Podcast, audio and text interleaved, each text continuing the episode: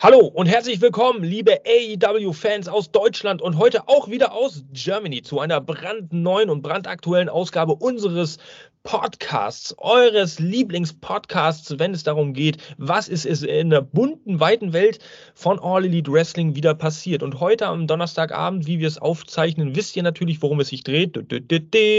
Es dreht sich alles um die Dynamite-Ausgabe. Und zwar die erste Dynamite-Ausgabe nach dem vorangegangenen Pay-Per-View AEW Revolution 2023. Den Review könnt ihr ja auch auf allen bekannten Plattformen, vornehmlich auch YouTube, anhören. Da haben wir das Ganze nochmal ein bisschen näher beleuchtet.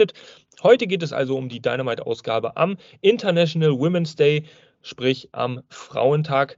Ähm, und da gibt es einiges, was passiert ist. Äh, eine sehr, naja, wie soll man sagen, eine Mischmasch-Sendung. Ja? Jeder soll sich sein eigenes Urteil da mal ein bisschen bilden. Ich bin mir sicher, mein liebreizender Kollege Kalle, der heute Zeit gefunden hat, ähm, wird da auch seine Meinung zu haben, zu einigen Segmenten und zu einigen Matches und bin mal sehr gespannt, wie da seine Meinung ausfällt. Hallo Kalle, schön, dass du es geschafft hast.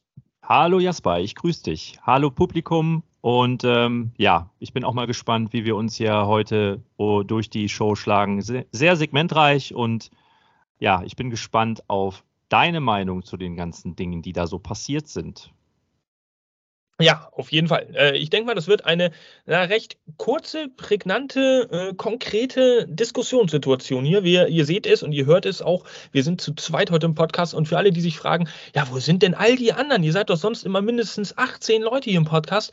Tja, ein Großteil, der tummelt sich wahrscheinlich momentan äh, in und um die Turbinenhalle in Oberhausen rum. Ihr wisst es, morgen beginnt ja das legendäre, ikonische 16 Karat Gold Turnier der WXW und ich denke auch heute sind schon irgendwie Shows. Äh, ich weiß es aber nicht genau, schlagt mich dafür nicht.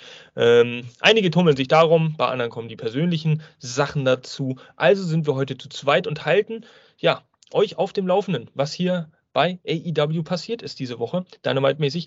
Dementsprechend werdet ihr heute auch keine super bebilderte äh, Ausgabe erhalten, sondern wir werden einfach mal wieder ein bisschen mehr über unsere Meinung, über die Ergebnisse reden und äh, sicherlich auch über das ein oder andere diskutieren. Wohin geht es jetzt weiter? Wohin geht die Reise nach Revolution?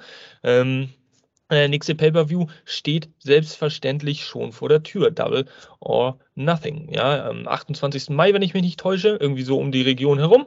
Und da gilt es natürlich darum, jetzt möglichst früh vielleicht auch schon anzufangen, mal so ein paar Storylines in die Wege zu leiten und wir müssen mit offenen Augen und Ohren durch die Gänge laufen.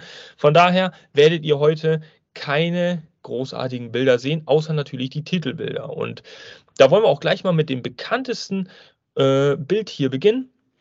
Und zwar seht ihr es hier schon, die Dynamite-Fakten. Ja, die Dynamite-Fakten, die dürfen natürlich nicht fehlen. Ähm, zu jedem Auftakt einer Dynamite Review und ihr seht es schon, sonst äh, werde ich es natürlich jetzt auch noch mal ein bisschen genauer berichten. Wir befinden uns hier heute im Golden One Center in Sacramento, Kalifornien. Wir haben also momentan so diese Kalifornien-Zeit, bevor es nächste Woche ähm, ja wesentlich weiter Richtung Norden und zwar nach Kanada geht. Ähm, ja, heute noch mal ein bisschen wohlige Sonne. Ihr seht es hier, ach, ein wunderschönes architektonisches Meisterwerk dieser Halle. 6.929 Zuschauer waren laut WrestleTix, Props gehen raus, vielen Dank WrestleTix, thank you very much, zugelassen. Die Kapazität war auf jeden Fall auf diese Zahl ausgerichtet für diese Veranstaltung heute Dynamite und verkauft wurden laut letztem Stand 5407 Tickets. Wir können davon ausgehen, dass natürlich auch das wieder in etwa 5500 sein werden. Nichtsdestotrotz, Hashtag nichtsdestotrotz, 1500 knapp Zuschauer hätten noch Platz gefunden, aber eine imposante Zahl, äh, 5400 äh, Zuschauer für so eine Dynamite-Ausgabe ist auf jeden Fall schon, ja, sorgt schon ein bisschen für Stimmung, ist schon eine ganz gute wöchentliche Zahl und es ging dann auch gleich los, ja, ähm, in dieser ja, actiongepackten Dynamite-Ausgabe. Aber bevor es losgeht, gucken wir natürlich mit euch gemeinsam mal hier auf die Matchcard. Ja, da haben wir heute einiges auf dem Programm. Wir haben Orange Cassidy gegen Jay Lethal, der sein AEW All Atlantic Championship aufs Spiel setzt.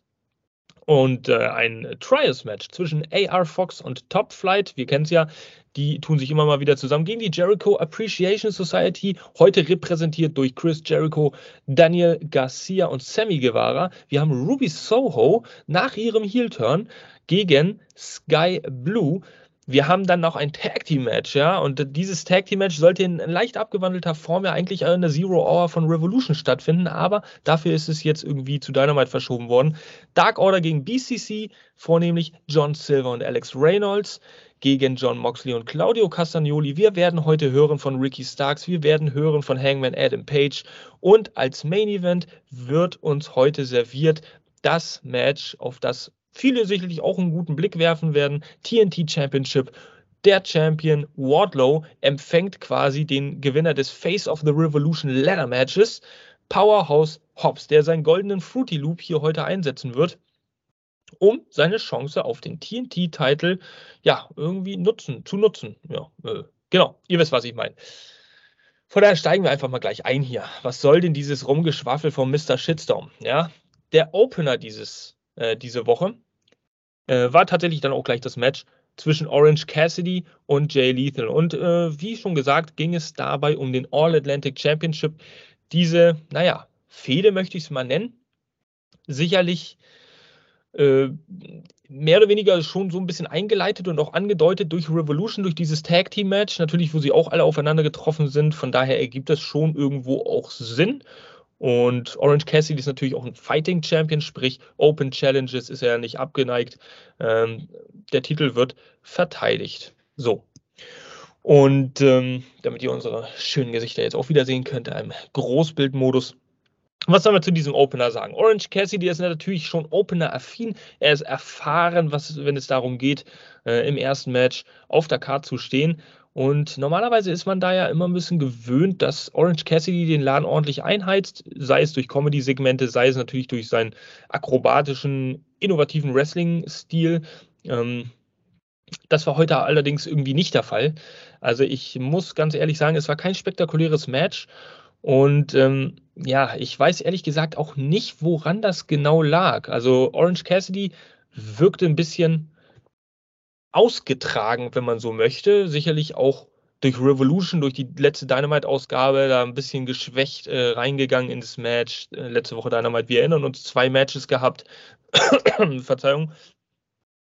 Jay Lethal äh, wiederum hat vielleicht auch seine besten Zeiten so ein bisschen hinter sich und slowt das Match dann so ein bisschen runter. Ja, Schwachstellen in diesem Match, man hat es ziemlich schnell gemerkt, äh, bei Orange Cassidy das linke Knie, bei Jay Lethal der linke Arm, da wurden äh, jeweils ja so zahlreiche fokussierte Attacken auf die ja, jeweiligen Schwachstellen dann gezeigt, um den Gegner natürlich möglichst noch weiter zu äh, schwächen. Und das wurde dann auch im äh, Laufe des Matches sehr gut dargestellt. Es gab da eine Situation, in der Jay Lethal eigentlich dann die Kontrolle über das Match übernommen hat. Und wir dachten, okay, es könnte tatsächlich was werden. Vielleicht finisht er ihn jetzt ab.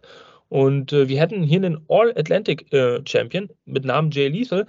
Als er seinen Springboard, äh, Springboard Cutter ansetzen wollte, den aber tatsächlich nicht ausführen konnte, weil er natürlich äh, seinen linken Arm nicht großartig belasten konnte und dann weggefallen, weggeknickt ist.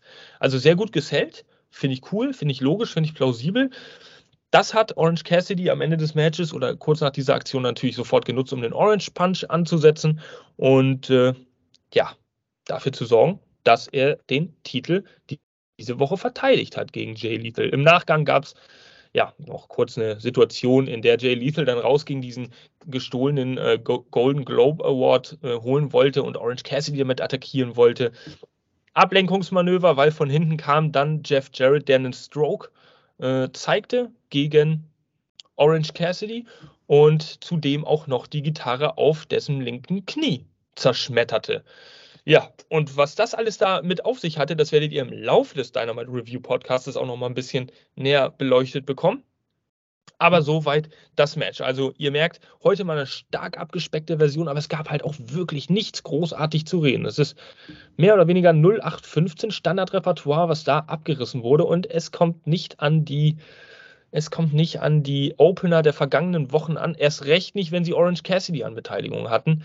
Ähm, von daher bin ich mal gespannt, Kalle, wie würdest du das sehen? Ist diese Paarung Orange Cassidy, Jay kann damit was anfangen? Ist dieses ganze Stable um Jay Lethal, Jeff Jarrett vielleicht auch, ist das interessant genug? Äh, könnte daraus was erwachsen? Ist, ich weiß nicht, so viele Fragen, die einen eigentlich durch den Kopf geistern.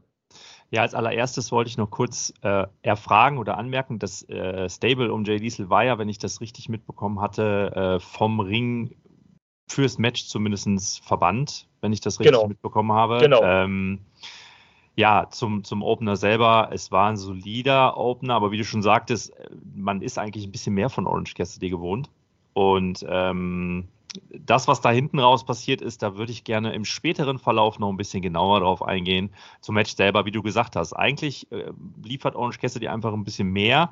Vielleicht ist es aber auch so eine gewisse äh, Richtung, die man hier einschlagen möchte, dass man versucht, ihn ein bisschen aufgrund des Knies schwächer darzustellen, äh, damit er, äh, kleiner Spoiler, in Zukunft ein, beim nächsten Mal vielleicht ein etwas langsameres Match wirken kann.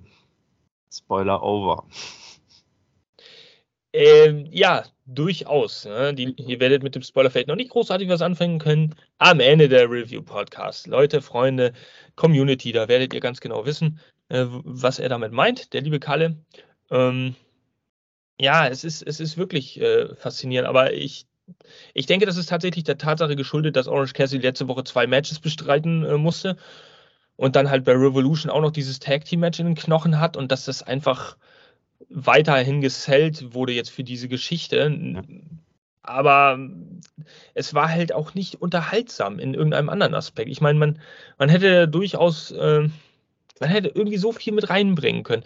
Man hat auch nicht dieses, dieses typische Orange Cassidy-like äh, Handy in die Hosentasche und so weiter gesehen. Es war eigentlich von der ersten Minute an sehr fokussiert und ja, also all das, was einen Orange Cassidy-Fan zu einem Orange Cassidy-Fan macht, das hat Orange Cassidy heute irgendwie vermissen lassen, wenn man das Böse sagen möchte. Ja, vielleicht will man den Charakter dahingehend so ein bisschen, auch ein bisschen auf die seriösere Schiene bringen oder so, um zu zeigen, ey, ich kann mich dann auch wirklich, wenn es darauf ankommt, konzentrieren auf ein Match, um meinen Titel zu verteidigen. Man weiß es nicht, liebe Leute. Dieses Match also mh, mm, kein unbedingtes Goldstück. Es wird es, glaube ich, auch nicht in einen äh, ja, Year in Review Highlight Reel irgendwie bringen. Es ist halt da gewesen, ein Opener als Füllung. Und äh, ja, damit war der Opener dann auch äh, ziemlich schnell abgefrühstückt. Das Match ging allerdings trotzdem, ich weiß gar nicht genau wie lange, aber es ging um die 20 Minuten rum. Also machte das Match aber jetzt auch nicht unbedingt besser, weil es recht auch langsam war. Selbst ich denke, wenn man sich das auf doppelter Geschwindigkeit anguckt, noch recht langsam und das heißt schon einiges.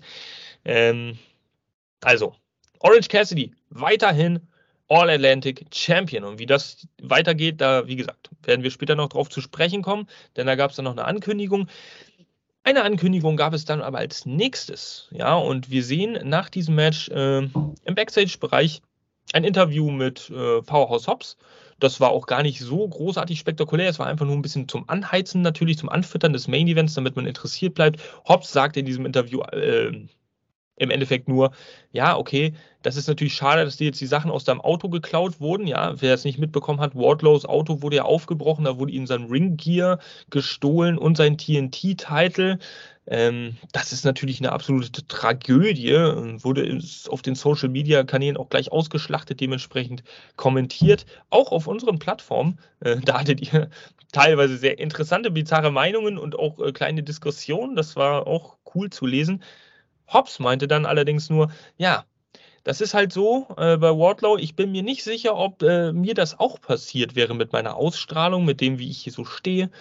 Ähm, von daher natürlich eine kleine Stichelei in Richtung äh, Wardlow. Und äh, der sollte gleich noch antworten, da kommen wir gleich drauf. Ähm, das auf jeden Fall nur der momentane Stand von Will Hobbs, ja, Powerhouse Hobbs. William Hobson übrigens, wer es noch nicht weiß. Ähm, sein Real Name. Von daher ergibt es dann auch alles Sinn. Wir sollten dann als nächstes Ricky Starks sehen. Und Ricky Starks, der machte sich auf den Weg in den Ring. Ähm, trat auch nicht um ein Match an. Äh, es ging nicht um ein Match, sondern er war da ein ganz normaler äh, Gear, wie man ihn kennt, in diesen typischen äh, The Rock 2000 Klamotten, ähm, ein schönes Hemdchen, Hose, Schuhe, ja, und äh, hat auch gar nicht so viel gesagt, bevor es dann irgendwie zur Action ging. Es ging im Großen und Ganzen nur darum, okay, ähm, Jetzt habe ich Chris Jericho bei Revolution äh, besiegt und viele Leute kamen dann auf mich zu im Nachgang dieses Matches und haben mich gefragt, was ist jetzt, was steht jetzt irgendwie als nächstes für, für Ricky Starks an? Und Ricky Starks hat dann einfach nur gesagt, Leute, ich weiß es nicht. Es ist nicht, nicht sicher. Ich bin mir selber nicht sicher, was, was jetzt passiert. Aber die ähm, wichtigere Frage ist vielleicht gar nicht, was als nächstes ansteht, sondern in welche Richtung, wohin Ricky Starks sich in Zukunft bewegt was für mich irgendwie das gleiche ist. Aber vielleicht gibt es da so äh, englische kleine Feinheiten, die da irgendwie doch was anderes ausgesagt haben. Als er das jedoch sagte, plötzlich erschien dann auf dem Monitor, auf der großen Leinwand, das Zeichen des Bullet Clubs. Und jeder ist natürlich mehr oder weniger so irritiert gewesen. Ich habe es mir angeguckt und ich dachte, geil, Jay White kommt jetzt. Das äh, ist aber nicht der Fall gewesen. Ähm, plötzlich tauchte von hinten Juice Robinson auf. Und der griff Starks dann auch an, um jetzt möglicherweise den nächsten Schritt für Ricky Starks einzuleiten.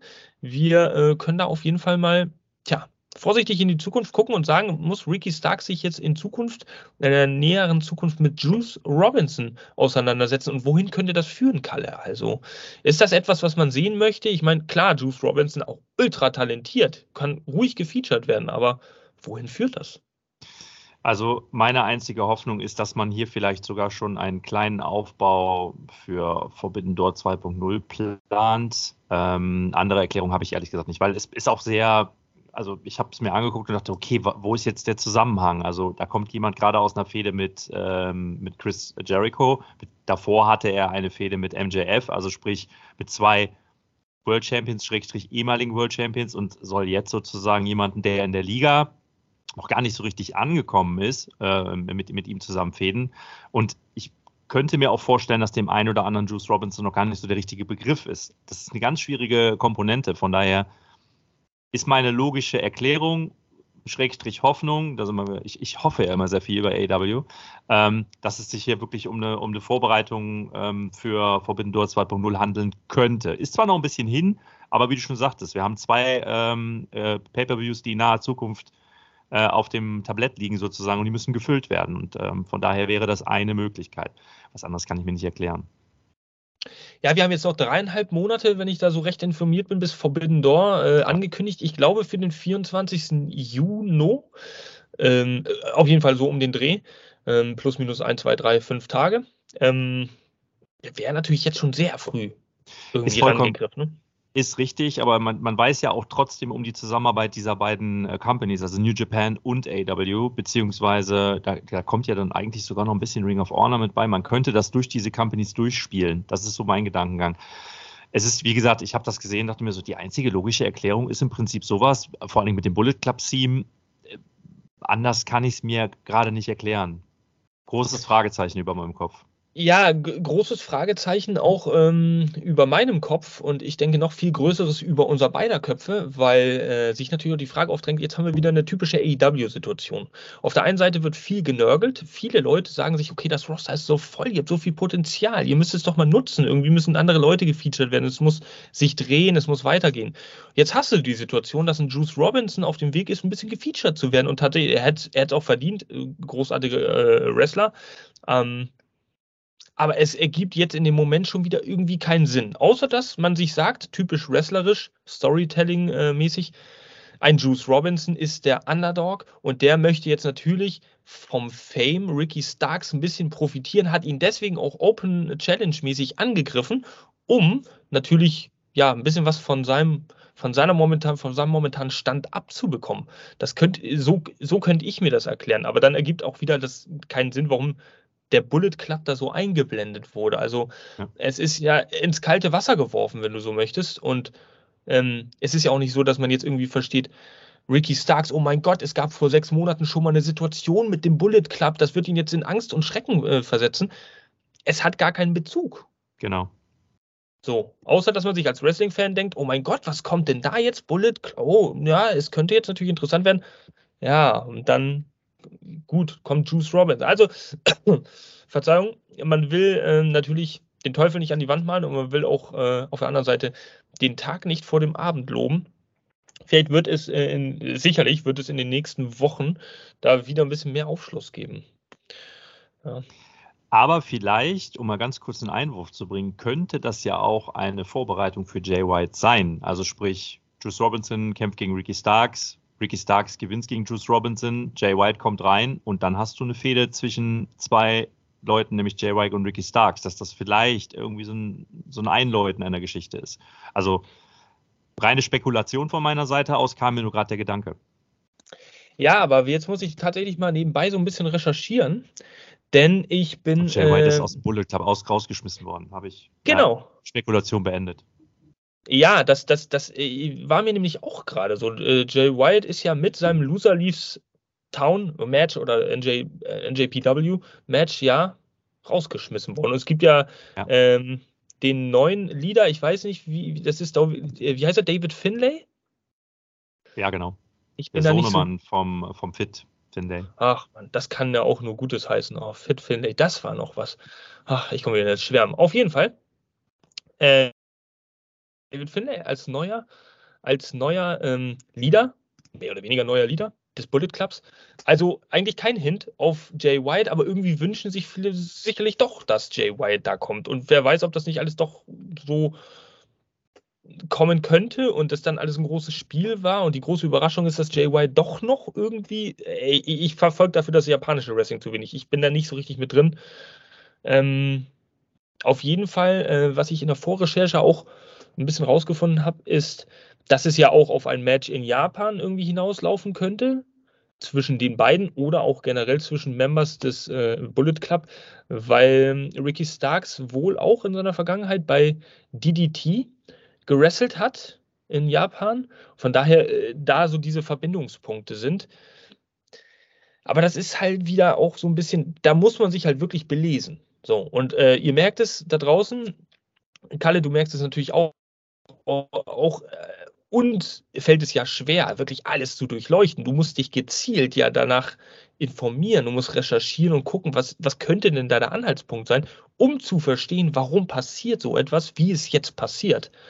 Und dann finde ich wieder so rum so ein Storytelling ein bisschen zu verkompliziert. Obwohl AEW irgendwie ja bekannt ist dafür, Storylines langfristig anzulegen und auch die Leute ein bisschen herausfordern. Die wollen ja, dass die Leute auch ein bisschen stochern. Also es ist nicht so offensichtlich wie beim Marktführer manchmal, sondern du musst so ein bisschen um die Ecke denken und auch die Beziehungsgeflechte verstehen, damit du weißt, okay, aha, finde ich okay. Ja. Aber das ist ein bisschen sehr weit hergeholt, ein bisschen zu kompliziert. Ne? Mhm. Gucken wir mal. Also, wie gesagt, wir wollen den Teufel nicht an die Wand malen. Es könnte sich was sehr Interessantes auf jeden Fall daraus entwickeln. Und dürfen wir gespannt sein, wie sich das Storyline-technisch und auch Mike-Promo-technisch in den nächsten Wochen manifestiert. Weil jetzt kam der Angriff. Ich bin sicher, ziemlich schnell wird ein Match gegen Juice Robinson auch folgen. Können wir vorstellen, innerhalb der nächsten ein bis zwei Wochen.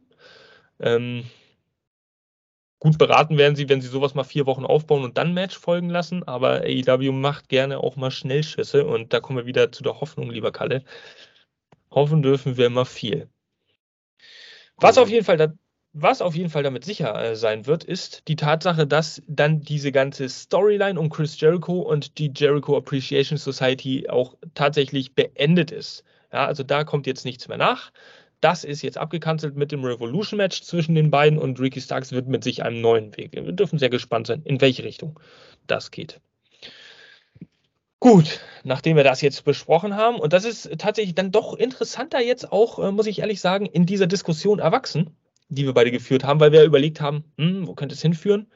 Ähm, jetzt doch interessanter gewesen für mich, als, äh, äh, als ich es bei Dynamite gesehen habe. Ja. Hm. Ich bin da mal ein bisschen gespannt drauf. So, bevor ich mich jetzt wieder hier im Kreis drehe, ihr kennt das ja da draußen. Hoffentlich habt ihr nicht schon abgeschaltet. Falls ihr das nicht habt, liken, teilen, subscriben, was so viel heißt wie abonnieren. Bitte, bitte, bitte, bitte, bitte kommentiert auch immer fleißig drunter und sagt uns, was ihr denkt. Äh, das habt ihr unter die vergangenen Videos immer mehr getan. Also sehr interaktive Plattform, sind wir sehr begeistert von. Wir können nicht immer unbedingt alles kommentieren, aber wir lesen uns jeden Kommentar durch und gehen dann äh, gegebenenfalls auch mal drauf ein. Ähm, also Chapeau, Chapeau, macht weiter so. Das hat sich gereimt. Ja, genau. Und jetzt kommt der Wardlow äh, mit einem Interview. Ich habe es ja gerade eben schon angekündigt und äh, Mr. Shitstorm ist ja kein Mensch, der irgendwas verspricht und es dann nicht einhält. Nein, wir bekommen Wardlow, ja. Ihr hört jetzt von Wardlow die Reaktion und die war eigentlich auch ziemlich kurz und bündig. Er war relativ wütend und hat sich auch irgendwie ein bisschen provozieren lassen. Und die wesentliche Aussage äh, seines Interviews äh, im Backstage-Bereich war: Okay, wenn du eine große Schnauze hast, so wie du dich anhörst, lass uns das Match doch einfach zu einem False Count Anywhere Match machen, was wir heute Abend haben. So. Und äh, nach dem äh, Interview, da musste auch nichts approved werden oder sowas, dann war es auch festgelegt, der Main Event um den TNT-Titel wird also oder sollte also ein False Count Anywhere Match werden. Ja, also das äh, versprach an und für sich interessant zu werden, ähm, gerade zwischen diesen beiden Wrestlern. Powerhouses, wir wissen es. Grüße gehen raus an Jana. Wir lieben sie doch alle, die Powerhouses. Und dann noch irgendwie ein False Count Anywhere. Was kann man daraus kreieren? Lass uns mal am Ende gucken, was dabei rausgekommen ist. Also, weiter ging es jetzt nämlich zunächst mit einem Interview äh, von Ruby Soho. Und dahingehend, beziehungsweise kurz danach, dann auch gleich mit dem Match. Deswegen blenden wir jetzt hier schon mal dieses Bild ein, damit ihr ja, im Bilde seid. Ähm, denn angekündigt war ein Match zwischen Ruby Soho und Sky Blue. Aber vorher hatte Ruby uns noch ein bisschen was zu erzählen. Ähm, sie hat ja bei Revolution diesen Heel-Turn hingelegt und hat sich der Gruppierung um Tony Storm und Soraya angeschlossen. In einem Plot-Twist, ach, weil ich so liebe. Äh, shocking Turn of Events und sollte uns jetzt mal ein bisschen erklären aus ihrer Sicht, warum es denn irgendwie dazu gekommen ist. Ja, und dann hat sie halt auch erklärt, ihr da draußen, liebe Fans, ihr seid der Grund, äh, ihr seid der Grund, weswegen dieses Monster hier erschaffen wurde. Ja, das Monster Ruby Soho. Ähm, Britt Baker, mein Debütmatch bei Grand Slam gegen Britt Baker. Ja, da hat Britt Baker mich besiegt und ihr Leute habt es da draußen gefeiert. Ähm, als ich dann ähm, als ich dann mein äh, Match gegen Jamie Hater hatte, nee, nicht Jamie Hater, auf jeden Fall gegen eine, ich glaube Jamie Hater war es. Da ähm, hat Jamie Hater mich besiegt und ihr habt es auch gefeiert. Nee, nee, da habe äh, äh, ich sie besiegt, genau, und ihr habt mich ausgebuht.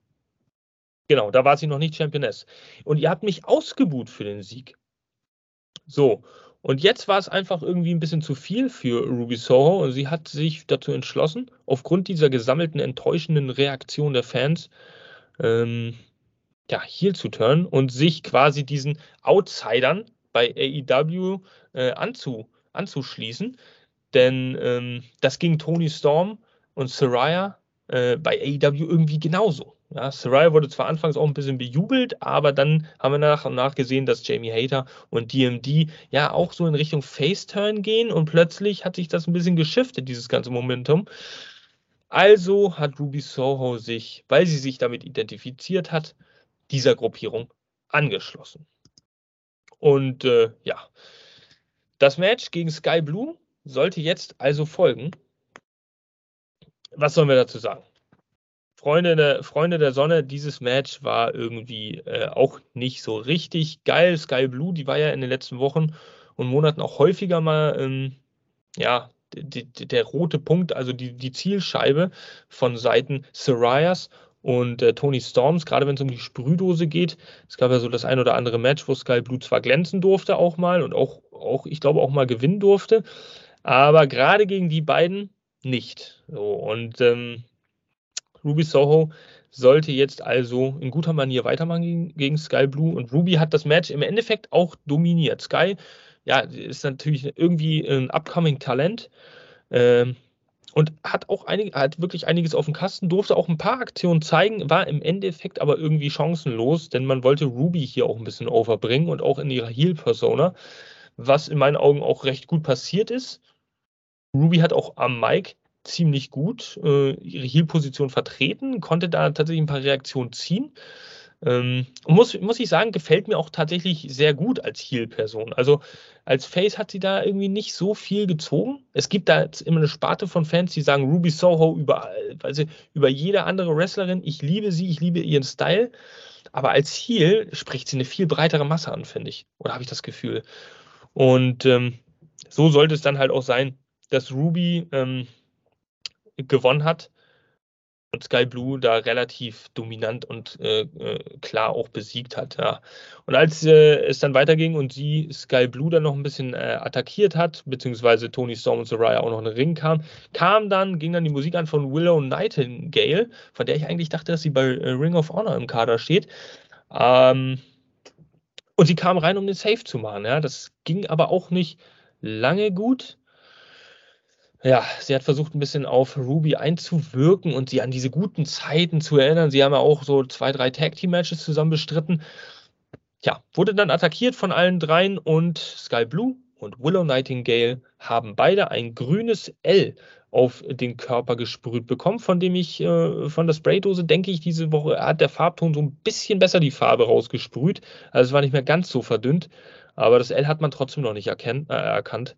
Ja, deine Gedanken, Kalle. So, das war jetzt das Match, das war jetzt die Promo, die ganze Situation. Ist das ähm, wegweisend für die Women's Division? Ist das ein guter Weg?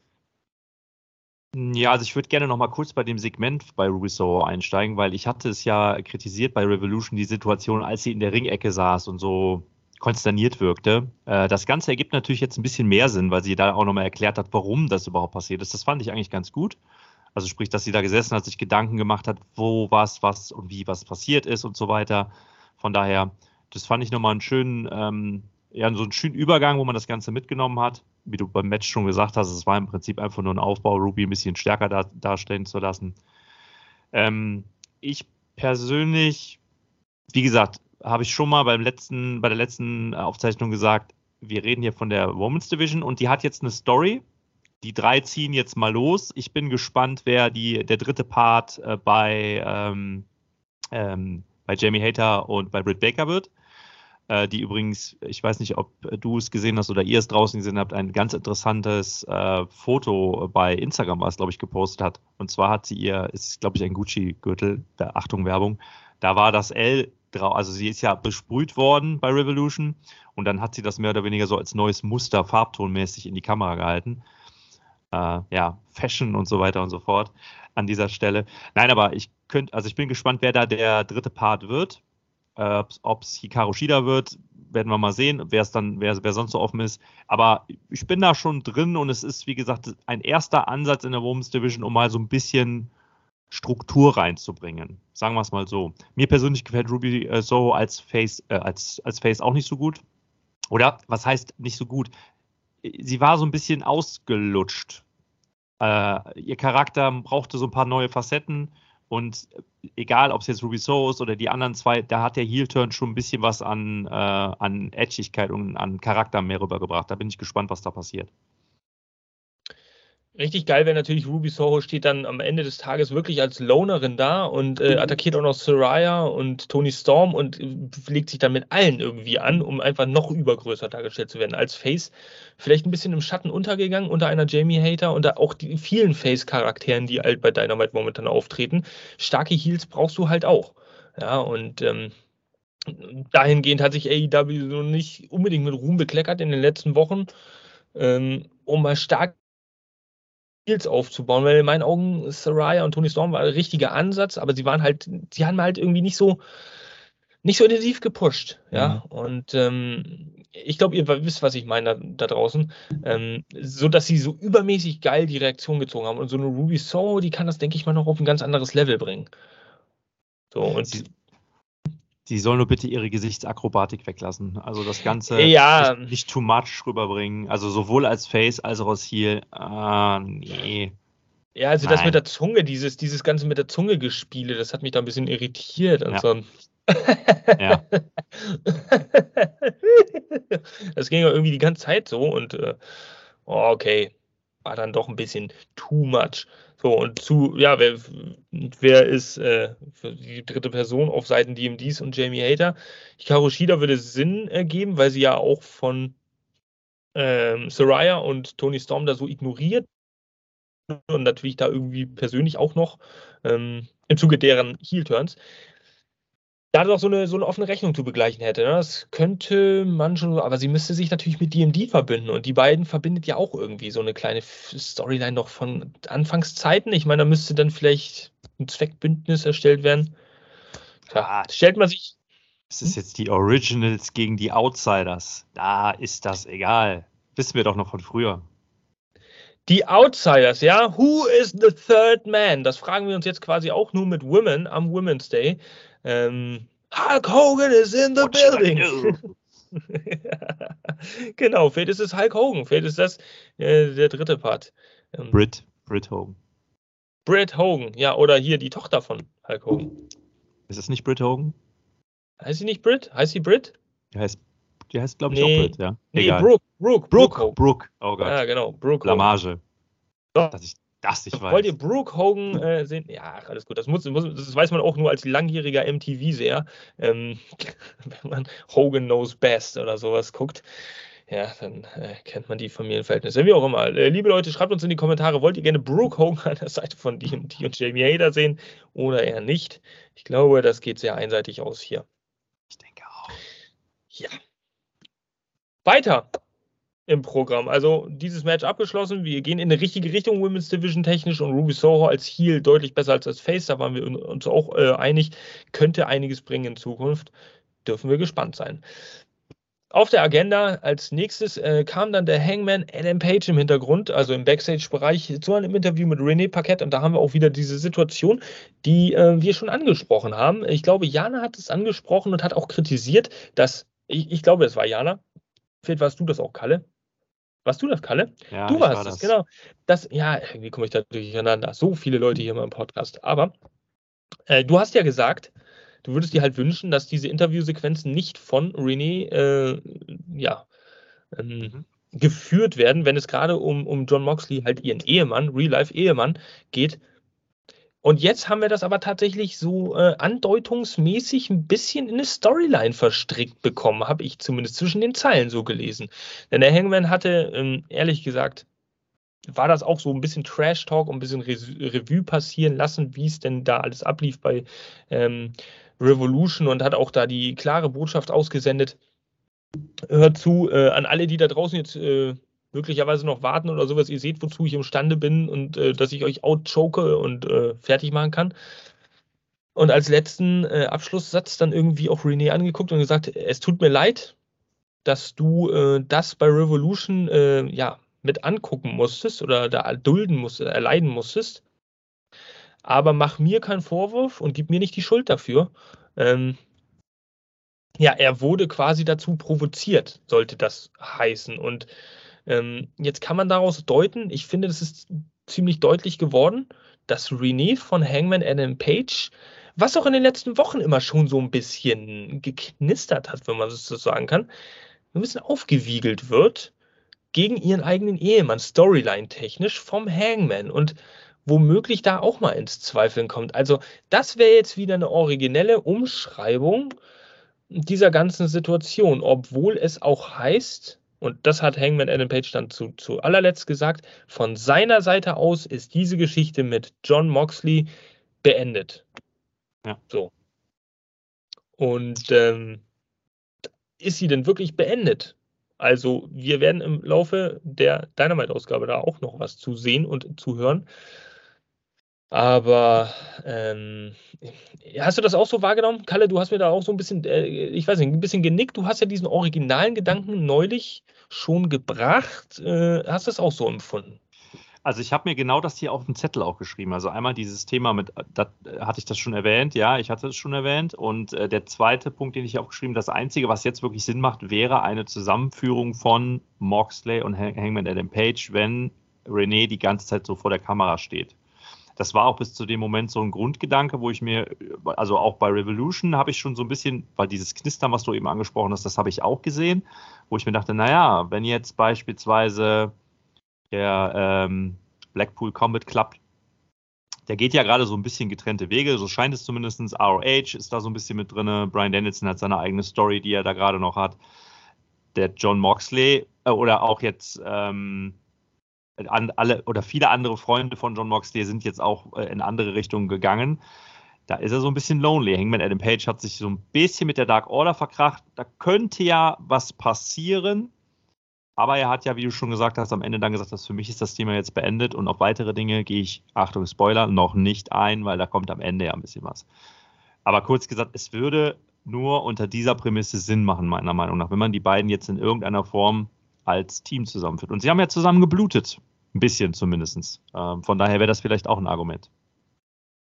Ja, es wurde hier, glaube ich, im Podcast auch schon vor einigen äh, Ausgaben mal gemutmaßt. Es könnte ja dazu kommen, dass der Blackpool Comic Club sagt, ey, Hangman, da, komm in unsere Gruppierung. Wir haben dich jetzt als würdig erachtet, dass du unserem legendären äh, etablierten Club beitreten darfst.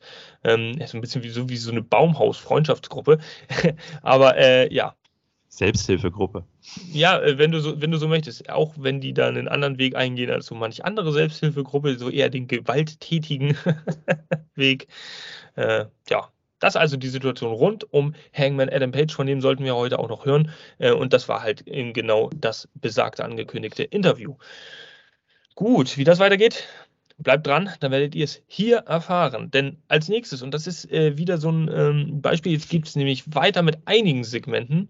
Ähm, gab es dann nochmal so einen Rückblick, mehr oder weniger. Es gab halt eine Backstage-Promo, ein Backstage-Segment von MJF, aber direkt äh, unmittelbar nach dem Match bei Revolution, in dem er eigentlich auch viel Trash-Talk betrieb, das typische MJF-Trash-Talking, in dem er immer wieder behauptete, er wäre, äh, wäre äh, allen Zweifeln erhaben und äh, der äh, The Greatest und so weiter. Er wäre halt wirklich der personifizierte äh, Teufel dem halt hier an der Stirn auch schon ein Horn herauswächst, er wächst, wuchs, wuchse, wüchse, Konjunktiv. Ach man, deutsche Sprache, schwere Sprache. Ähm, und hat das also nochmal ganz klar auf den Punkt gebracht, wie er da seinen Gegner Brian Danielson auch ja, auseinandergenommen hat und dieses Iron Man Match viel mehr auch bestritten hat und gewonnen hat. Ja. Viel zu diskutieren gibt es darüber nicht. Das ist halt eine Standard MJF-Promo. Weiter ging es mit dem nächsten Segment. Viel mehr Interview hier. Denn es ging alles Schlag auf Schlag, alles so drei Minuten, vier Minuten, hier mal sechs Minuten, wieder eine Minute Interview. FTR wurden dann als nächstes angekündigt, ähm, denn die feierten ja bei Revolution, äh, wenn ihr es schon gesehen habt, äh, ihr Comeback als es äh, genau in der Situation darum ging, dass die ganz das Tag Team Match äh, und ihre Titel verteidigen konnten und dann behauptet hätten, sie wären das beste Tag Team auf der Welt und FTA sich das halt nicht gefallen lassen konnten. Und genau das haben äh, Dex Harwood und Cash Wheeler hier auch im Ring dann gesagt. Das war genau der Moment, in dem wir gesagt haben, okay, wir können die, die äh, Ass Boys, so möchte ich sie mal nennen jetzt, hier nicht im Ring stehen lassen und behaupten lassen, sie wären das beste Tag-Team, wenn wir quasi äh, da im Hintergrund stehen. Ja, wir wissen ja, wie sowas immer aufgebaut wird.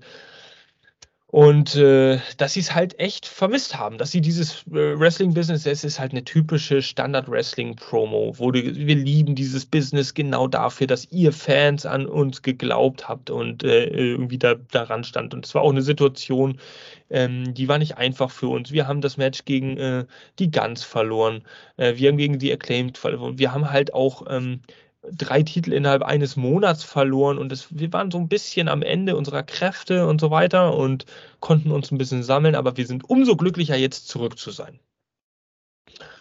Tja. Was soll man dazu noch sagen? Kalle, hast du da ein paar Worte zu oder äh, es geht ja in die Richtung ganz gegen FTR jetzt? Ja, es geht in die Richtung ganz gegen FTR, aber um hier mal so eine kleine, wie soll ich sagen, wieder ich werfe mal wieder so eine kleine Spekulation in den Raum. Ähm, und zwar, wer die beiden auf Social Media so ein bisschen verfolgt, die tauschen sich gerade sehr, sehr rege mit einem gewissen Herrn, der in Chicago groß geworden ist, aus. Und ich bin gespannt, was da in den nächsten Wochen und Monaten in diese Richtung noch passieren könnte. Aber dann würde ja auch da wieder ein dritter Mann fehlen auf der Seite der Guns irgendwie. Damit nee, ich meine, Sinn ergibt. ich meinte das eher in Bezug, dass die Gans wirklich, also okay, das Gans-Thema habe ich übersprungen. Ich bin immer noch der Meinung, dass die Gans diesen Titel, wie soll ich sagen, sie müssen ihn noch, eigentlich müssen sie ihn noch ein bisschen häufiger verteidigen. Ich habe aber das Gefühl, wenn man sich anschaut, was AW jetzt mit The Acclaimed gemacht hat, da kommen wir gleich auch nochmal drauf mit hinzu, dass da, dass das einfach nur ein Halter für den kurzen Moment ist. Wir haben jetzt ein junges Team, die haben den World Title bekommen und FTA kommt und wird sich diesen Titel in irgendeiner Form wie auch immer zurückholen und wann auch immer zurückholen. Da bin ich mir ziemlich sicher. Ich war jetzt schon wieder ein Stückchen weiter. Also wie gesagt, um einfach nur mal so ein bisschen die Diskussion anzuheizen, schreibt es gerne in die Kommentare, was ihr über den Gedanken denkt. Über den Gedanken denkt, uiuiui. Ähm, und was ihr generell davon halten würdet, wenn das passieren würde, um mal so ein bisschen, äh, wie soll ich sagen, das äh, Booking an Tony Khan zu richten vielleicht. Oder auch nicht zu richten. Wir werden es sehen. Nein, aber zurück zur FTA, wie du schon gesagt hast, es war so eine typische Face-Promo, so eine typische Comeback-Promo. Der Vertrag ist verlängert, da kann man jetzt direkt von ausgehen. Ich hatte ja noch kurz überlegt, ob das vielleicht so der Endrun ist und dann gehen sie weg. Das wird, glaube ich, nicht passieren. Und ähm, ich bin mir auch ziemlich sicher, dass sie den Titel in naher Zukunft äh, sich von den Guns holen können, weil, wie ich gerade schon sagte, ähm, oder wie du auch schon gesagt hast, die Guns sind noch nicht an dem Punkt, dass man sie als etabliertes Tech-Team alleine losschicken kann. Also die müssen noch ganz gewaltig geführt werden. Was ich damit sagen möchte, ist, da brauchst du ein erfahrenes Tech-Team wie FTA im Ring, die die äh, leiten und von daher wird es zu irgendeinem näheren Zeitpunkt zu einem Match kommen, wo der Titel wieder zurückwechseln wird, ganz klar. Deswegen vielleicht auch dieses Four-Way Tag Team Match, damit halt jeder Einzelne so ein bisschen entlastet wird ja. Und äh, da auch Schwachstellen nicht unbedingt so auftreten und das Match ein bisschen spektakulärer auch wirkt. Ähm, Im Nachhinein ist es dann nur ein bisschen leichter zu verstehen, auch äh, wenn man darüber redet, erst recht. Und ähm, ja, also ich gehe auch davon aus, dass FTA da sich die Titel wiederholen wird, weil man dann ein paar junge etablierte Teams natürlich, um die Tag Team Division anzufüttern, hat die in der Zukunft irgendwann wiederkommen können nach einer gewissen Auszeit und dann freuen sich alle wieder und FTA ist halt etabliert. Das sind halt die Ringmeister, wenn du so willst. Und ähm, die können dem Titel auch wirklich Glanz und Gloria irgendwie verteilen. Äh, oder du weißt, was ich meine, nicht verteilen. Mir fehlt ein Wort. Geben. Geben, ja, genau verleihen, so, Glanz und Gloria verleihen, so, und, und damit dem Titel Prestige geben, während nebenbei die Tag Team Division aufgefüllt wird und gefüttert wird mit Namen, die nach und nach etablierter werden. Und dann hast du natürlich eine richtig aussagekräftige Tag Team Division, die über Jahre sämtliche Fäden irgendwie ausspielen kann. Also wenn AEW das clever anstellt und ich finde, da sind die in der Tag Team Division tatsächlich auf einem ganz guten Weg. Ähm, dann werden sie lange Spaß haben. Tag Team Wrestling irgendwie in den letzten fünf Jahren ja auch so ein bisschen unterbewertet. Generell im, also vor allem beim Marktführer ist das alles nicht so ein ganz großes Thema gewesen, hat man immer das Gefühl. Ähm, mit Marktführer meinen wir natürlich die WWF eh. Äh, ja, und von daher Tag Team Wrestling wieder im Kommen. Gerade durch FTA, ironischerweise noch dieses Oldschool Tag Team äh, Wrestling, äh, ähm, Wrestling Tag Team was dann auch so durch Mad Wrestling tatsächlich Ringerkunst so ein bisschen hervorsticht. Sehr schön, sehr schön. Ja.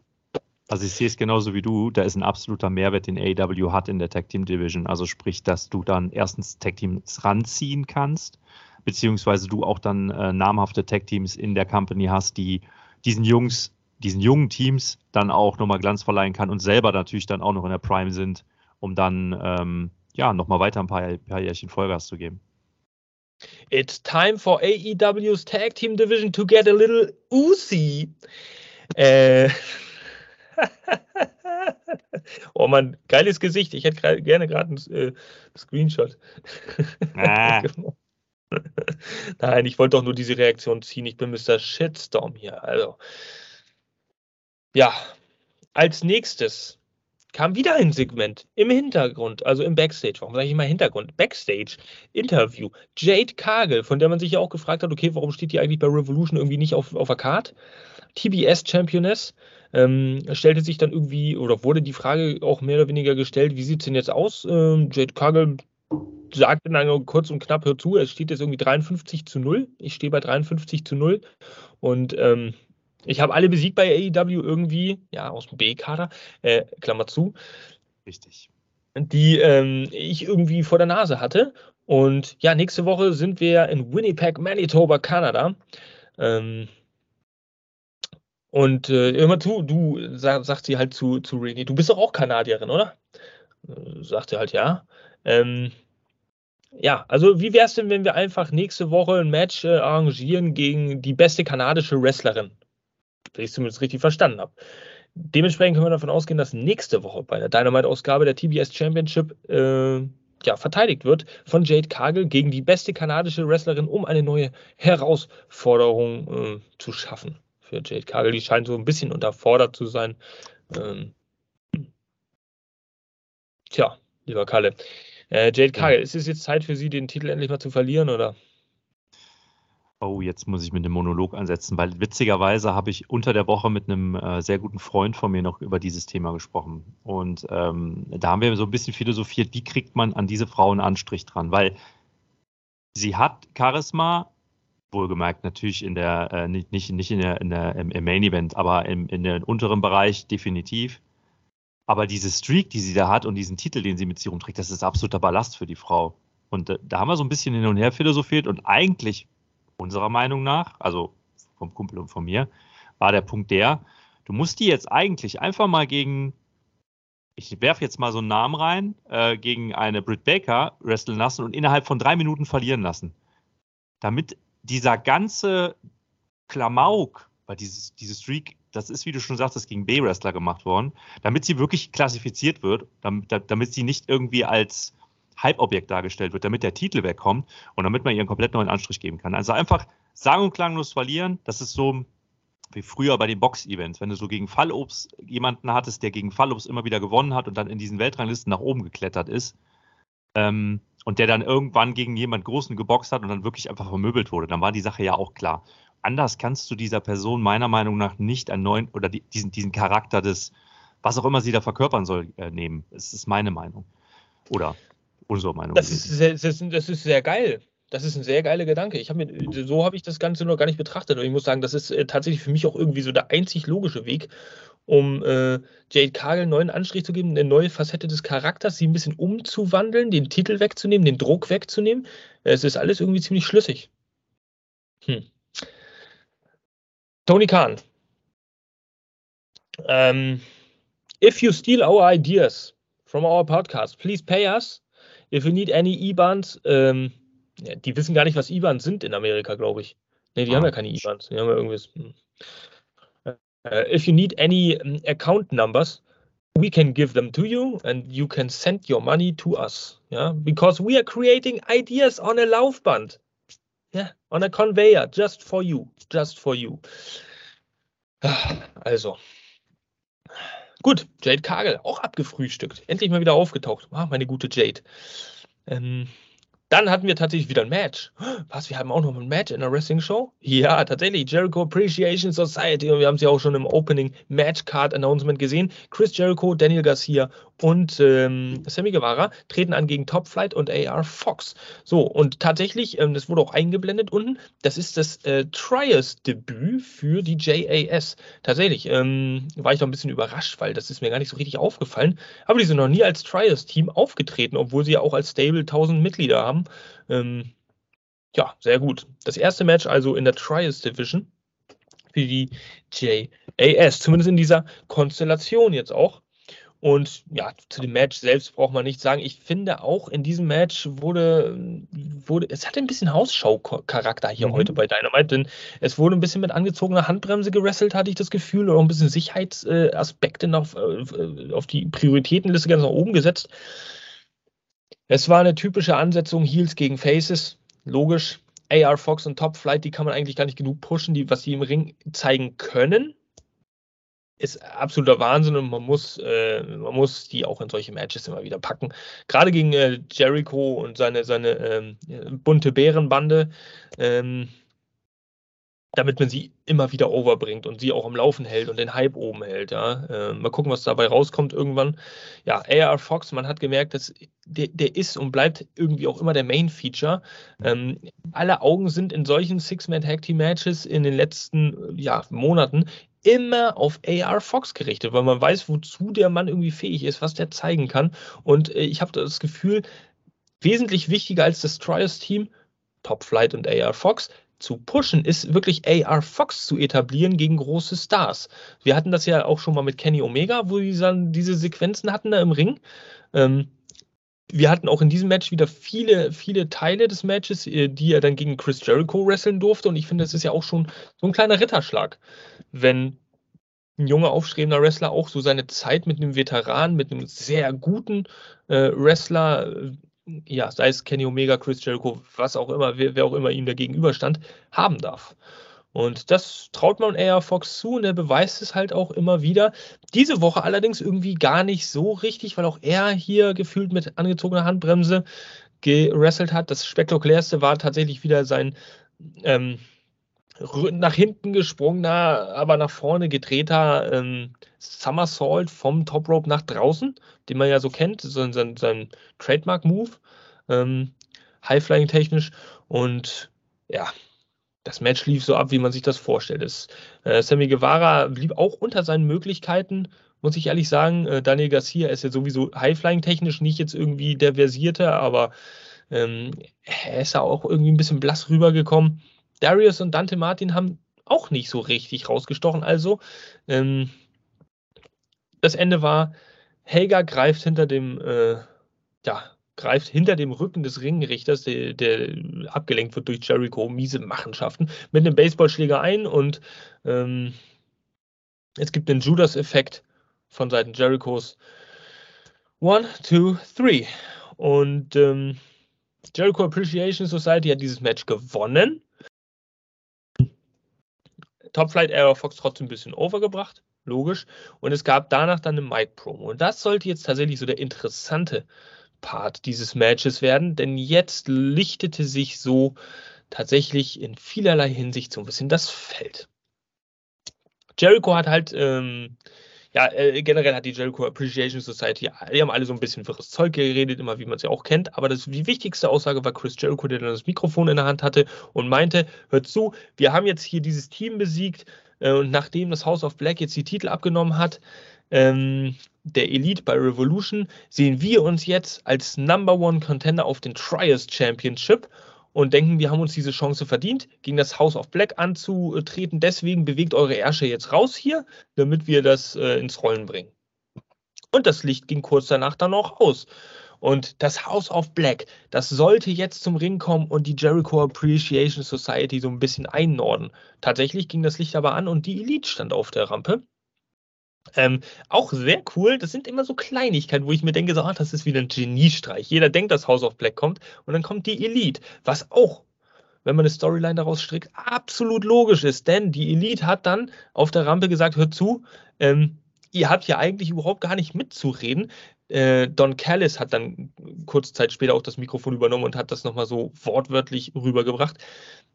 Wenn jetzt überhaupt jemand erstmal die Chance oder die, die, die, ähm, das Recht auf ein Rematch hat, ja, dann sind wir das hier erstmal und ihr könnt euch hinten anstellen.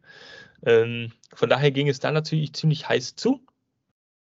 Und plötzlich ging dann, ich glaube, das Licht ging dann wieder aus und auf dem großen Bildschirm erschien dann das House of Black mit Julia Hart, die Titel in der Hand und ähm, Malakai Black, der uns dann sagte, im, im, im äh, Wesentlichen sagte, wenn ihr eine Chance auf diesen Titel haben wollt und plötzlich bricht dann diese Übertragung ab, wie so eine Signalstörung, das Licht geht wieder aus und plötzlich stehen sie in der Halle, als das Licht wieder angeht, zwischen der Elite auf der Rampe und der JAS im Ring.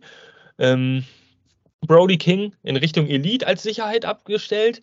Ja, Buddy Matthews und Malachi Black in Richtung äh, JAS und hielt die Titel hoch, Malakai Black, ja, dann könnt ihr die Chance halt gerne haben nächste Woche.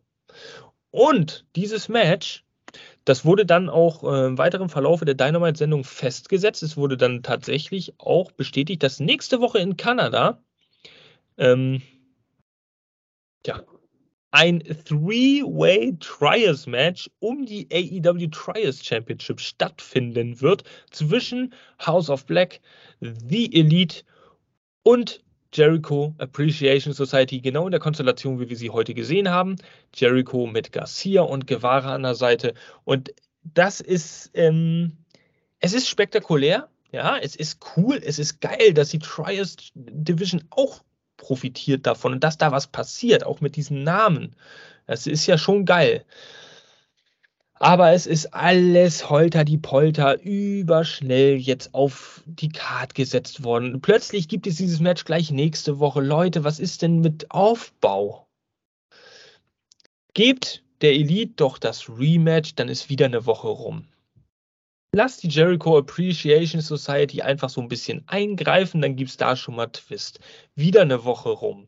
Dann hast du ein Match Elite gegen JAS, wieder eine Woche rum. Und so wird ein Match einfach über fünf, sechs, sieben Wochen aufgebaut. Und du kannst es bei einer Special-Ausgabe von Dynamite viel besser vermarkten, so ein Three-Way-Trials-Match. Oder auch generell Trials Championship Matches. Nein, dieses Match wird jetzt gleich nächste Woche in den Ring geworfen, zack, Chance vertan. Was willst du im Nachgang in meinen Augen da jetzt noch rausbasteln? Also, ähm, Kalle, bin ich da ein bisschen zu streng oder bin ich eigentlich noch nicht streng genug? Wenn das nächste Woche nicht in Kanada stattfinden würde, wäre ich komplett bei dir. Aber meine äh, Theorie ist bei der ganzen Geschichte, du packst hier die kanadischen Wrestler, sprich Kenny Omega, äh, Chris Jericho ähm, und wer war denn da noch Kanadier von den Leuten? Den vergesse ich, spielt auch keine Rolle, aber du spielst, packst diese Leute halt ins, ich gehe mal davon aus, dass auch das Main Event wird, in Kanada in den Ring rein und das soll halt Publikum ziehen, ganz klar, das soll die Zuschauer ziehen und dementsprechend ähm, macht das so auf der monetären Seite und auf der Seite, dass man Stimmung in die Halle reinbringen will, absolut Sinn. Aber ich bin bei dir. Das ist halt das Problem, so ein bisschen, was wir ja schon ein paar Mal hatten, Storylines bei AW. Ah, die sind alle so ein bisschen, ja, ich will nicht sagen dahingerotzt, aber teilweise kommt da äh, dieses, was man am Anfang so bei AEW gerade so über die Jahre hinweg immer so ein bisschen gefeiert hat, dass da langfristiges Storyline, langfristiges Booking und ein Aufeinandertreffen, was dann in der Vergangenheit vielleicht mal angeteasert wurde, ähm, das, das findet halt leider nicht mehr statt. Und wie gesagt, ich fürchte halt, hier ist es einfach der Card in Kanada geschuldet. Ich bin aber grundsätzlich bei dir, dass ich mir das auch wünschen würde weil du hast da, da, da ist richtig Potenzial drin in dem Match. Das, äh, also ich meine, wir haben auf der einen Seite das Elite, dann hast du nochmal House of Black, das ist ja im Prinzip das, was wir bei Revolution schon gesehen haben. Und dann hast du da nochmal zwei, wie ich finde, talentierte Wrestler. Guevara ist eigentlich schon kein Talent mehr, der ist ja auch schon sehr etabliert. Und halt ein Chris Jericho, der, der, der kann sich der ganzen Geschichte einfach nur anpassen. Das wird ein Hammer-Match werden. Die Story fehlt halt leider ein bisschen. Ja, warum bringt man das House of Black in dieses Match mit rein? Ich kann verstehen, wenn man die Elite gegen JAS jetzt setzt, weil es einen Twist gibt äh, äh, äh, zwischen diesen beiden Teams. Okay, jeder denkt jetzt, er hätte den Number One Contender. Aber warum muss es jetzt um die Titel gehen? Warum muss House of Black sich da einmischen? Warum setzen, lehnen sie sich nicht zurück und gucken sich an, wie beide Teams sich auseinandernehmen? Ja. Und das verstehe ich nicht. So. Selbst wenn man jetzt äh, Shortcut, also äh, abkürzungsmäßig den Aufbau zwischen Elite und JAS ähm, nicht macht, nicht baut über die nächsten zwei, drei Wochen und dann das Match stattfinden lässt, sondern das halt nächste Woche gleich bringt. Dann kannst du trotzdem zwei, drei Wochen, vier mhm. Wochen damit füllen, wie diese ganze Story im Endeffekt in einem Match gegen House of Black mündet. Und das verstehe ich nicht. Man nimmt diese Chance sich selbst jetzt wieder weg. Ja, da hast du vollkommen recht. Ähm, jetzt benutze ich mal kurz dein Wort. Nichtsdestotrotz fand ich das Segment an sich echt cool. Auch nochmal so, äh, Jericho steht dann halt Kenny Omega oder die Bugs stehen dann JAS gegenüber. Ähm, das, das hatte was. Also mich hat es da schon ein bisschen gepackt und als das Licht ausgegangen ist und das House of Black dazwischen stand, das war so ein, so ein Moment, wo ich echt dachte, cool, cool gemacht. Aber ich meine, ich bin auch so ein kleiner House of Black Fanboy, von daher ähm, ist das dann auch nicht schwer. Mich freut es, dass sie einfach die Titel haben und dass man sie jetzt mal regelmäßiger in den Show präsentiert. Also die Promo an sich war auch cool. Die war gut, die war irgendwie cool gemacht, gut geschrieben. Ähm, da will ich auch gar nichts gegen sagen. Das ist, ist eine ganz geile Sache gewesen. Habe ich ja. mir auch, war auch kurzweilig und äh, es war auch, wie gesagt, es wurde dunkel, plötzlich stand die Lied da. Das, ist, das sind alles so kleine Momente, wo man sich denkt, scheiße, ich habe falsch spekuliert. Ähm, ja, Gut. Nächste Woche also Three-Way Trials Match um die Trials Championships in Winnipeg, Manitoba, Kanada. Der Heimat übrigens, ja, von äh, Chris Jericho und Kenny Omega. Und äh, ich weiß gar nicht, ob Don Callis äh, auch aus Winnipeg kommt oder nur aus Kanada generell. Ähm, er meinte ja nur in dieser Promo noch, äh, du bist ja nur der zweitbeste Wrestler aus Winnipeg gegenüber Chris Jericho. Und wenn ich ein paar Wochen trainieren würde, wärst du sogar nur der drittbeste. genau. Das war der Kanadier, den ich vergessen habe. Danke. Ja, gut, Don Callis. Den, den nimmt man ja auch nicht so als Wrestler wahr. Ja, also. Also, boah, das ist eine interessante Sache. Trials Tag Team mäßig, da ist AEW irgendwie auf dem richtigen Weg, auf dem richtigen Pfad. Äh, gute Richtung. Man darf halt nur nicht alles zu schnell ausspielen. Mann, Mann, Mann, Mann, Mann. Das ist so wie ein Kartenspiel. Man muss sich manchmal auch ein paar zurückhalten, damit man das Spiel auch erfolgreich beendet. Also, also, also. Dann gab es eine kurze Ankündigung von Tony Khan, äh, unserem Chef, ja, auch hier beim Podcast. Ohne ihn wären wir gar nichts. Ähm, und hätten nichts zu reden. Er hat dann äh, nämlich ganz plötzlich gesagt, im Zuge der Promotion des Films Shazam, der ja auch von den Warner Brothers Studios, ähm, denke ich, produziert wird, so habe ich es verstanden, wird es nächste Woche ein Match geben zwischen Orange Cassidy und ähm, diesem Mann hier. Oh, Kalle hält sich schon die Augen zu. Ja, und nicht nur das, ihr seht es vielleicht aufmerksam, habt ihr vielleicht hingeguckt, ähm, wird es dabei um den Titel gehen. Allerdings nicht um den All-Atlantic äh, Championship, sondern der Titel wird aufgewertet. Er bekommt ein Level Up.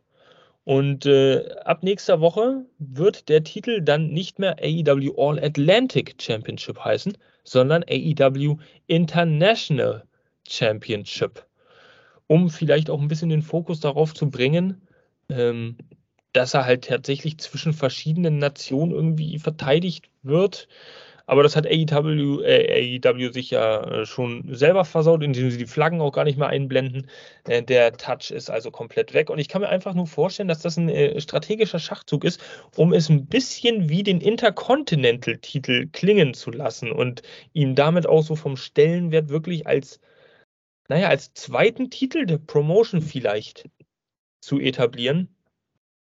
So, und äh, ich habe mir sagen lassen, ein kleines, äh, ein kleines Kallechen hat mir geflüstert, dass es dazu äh, einen interessanten Gedanken gibt von unserem lieben Kalle. Ein interessanter Gedanke ist das, glaube ich, nicht. Also bevor ich jetzt hier loslege, ähm, Jeff Jarrett absoluten Respekt vor diesem Mann, wie der in seinem Alter noch aussieht. Und auch absoluten Respekt, was der noch für sein Alter im Ring ist imstande zu leisten. Ich meine, der ist, glaube ich, 53, 55. Er ist Ü50 auf jeden Fall. Aber warum muss der Mann in ein Title Picture gebuckt werden? Der ist bei Revolution schon in einem Title Picture gewesen, wo ich mir dachte, na okay, ich versuche es mir logisch zu erklären. Er ist der Erfahrene im Ring, er ist der Veteran im Ring, der kann den jungen Teams helfen. Auch wenn ich ihn da nicht sehen möchte. Aber hier jetzt, bei dieser Umbenennung des Titels, ihn in ein Titelmatch zu packen, das verstehe ich nicht, weil er meiner Meinung nach den Spot für diesen, wie du gerade schon gesagt hast, für einen Titel, der meiner Meinung nach äh, in der, in der Einzelwrestler-Kategorie ja aktuell ganz klar auf Rang 2 kommt, vor der heißen Kartoffel, da gehen wir gleich drauf ein, ähm, da, da kannst du tolle Matches drum machen und dann kriegt jetzt Jeff Jarrett den Spot. Und meine ganz schlimme Befürchtung ist, dass der das Ding sogar gewinnen wird. Also, das ist eine ganz schlimme Befürchtung, die ich habe. Es ist, ich verstehe nicht, was, was, was der gegen Tony Khan in der Hand hat. Ich weiß es nicht. Also, ich war auch einer der Kritiker damals, die gesagt haben, warum, oder Skeptiker besser gesagt, äh, warum, warum holt Tony Khan in die Liga? Okay, das konnte ich nachvollziehen, weil irgendwann mit Hausshows und so weiter und so fort. Dann habe ich mir gedacht, okay, krieg, er kriegt ein Match. Das war auch okay. Aber wir haben uns jetzt eben ja schon darüber unterhalten, Jasper. Ich habe den Menschen 1996 das erste Mal live bei einem Event gesehen. Damals noch mit dem blinkenden Cowboy-Hut, mit der blinkenden Brille und mit Country-Musik. Wir haben 2023. Ähm, ist ein bisschen vorbei die Zeit. Da, da, dazwischen ist ganz viel passiert. Ich höre jetzt auch auf. Also, das mein, mein, mein Thema zu Jeff Jarrett im Ring. Und ähm, mich würde mal interessieren, wie das die, wie das die User und die, die Zuschauer oder überhaupt die Community sieht. Schreibt es gerne mal in die Kommentare, was ihr so über Jeff Jarrett in und außerhalb des Ring denkt. Vielleicht liege ich auch total verkehrt und werde dann zerrissen von euch. Belehrt mich eines Besseren, aber ja, ich habe meinen Senf dazu abgegeben also ich habe es ja schon mal gesagt, ich, ähm, ich finde, Jeff Jarrett wirkt befreit. Und das merkt man im Ring. Also ich will nicht sagen, ja. er bewegt sich, er bewegt sich butterzart, butterweich äh, durch den Ring. Aber er wirkt befreit und hat irgendwie Spaß am reinen Wrestling. Ohne auch irgendwie eine Funktion, irgendwie vielleicht im Backstage-Bereich noch nicht. Die wird ja kommen, ähm, allem Anschein nach, ähm, wenn es um die Hausshows geht aber er, er, er, genießt es irgendwie. Vielleicht auch so eine Art letzter Run und er kann sich durchaus äh, gut noch bewegen im Ring. Ähm, das habe ich auch gesagt. Ich finde, er kann sich irgendwie noch ein bisschen flüssiger oder besser verkaufen als ein Chris Jericho, der, glaube ich, ein, zwei Jahre jünger noch ist.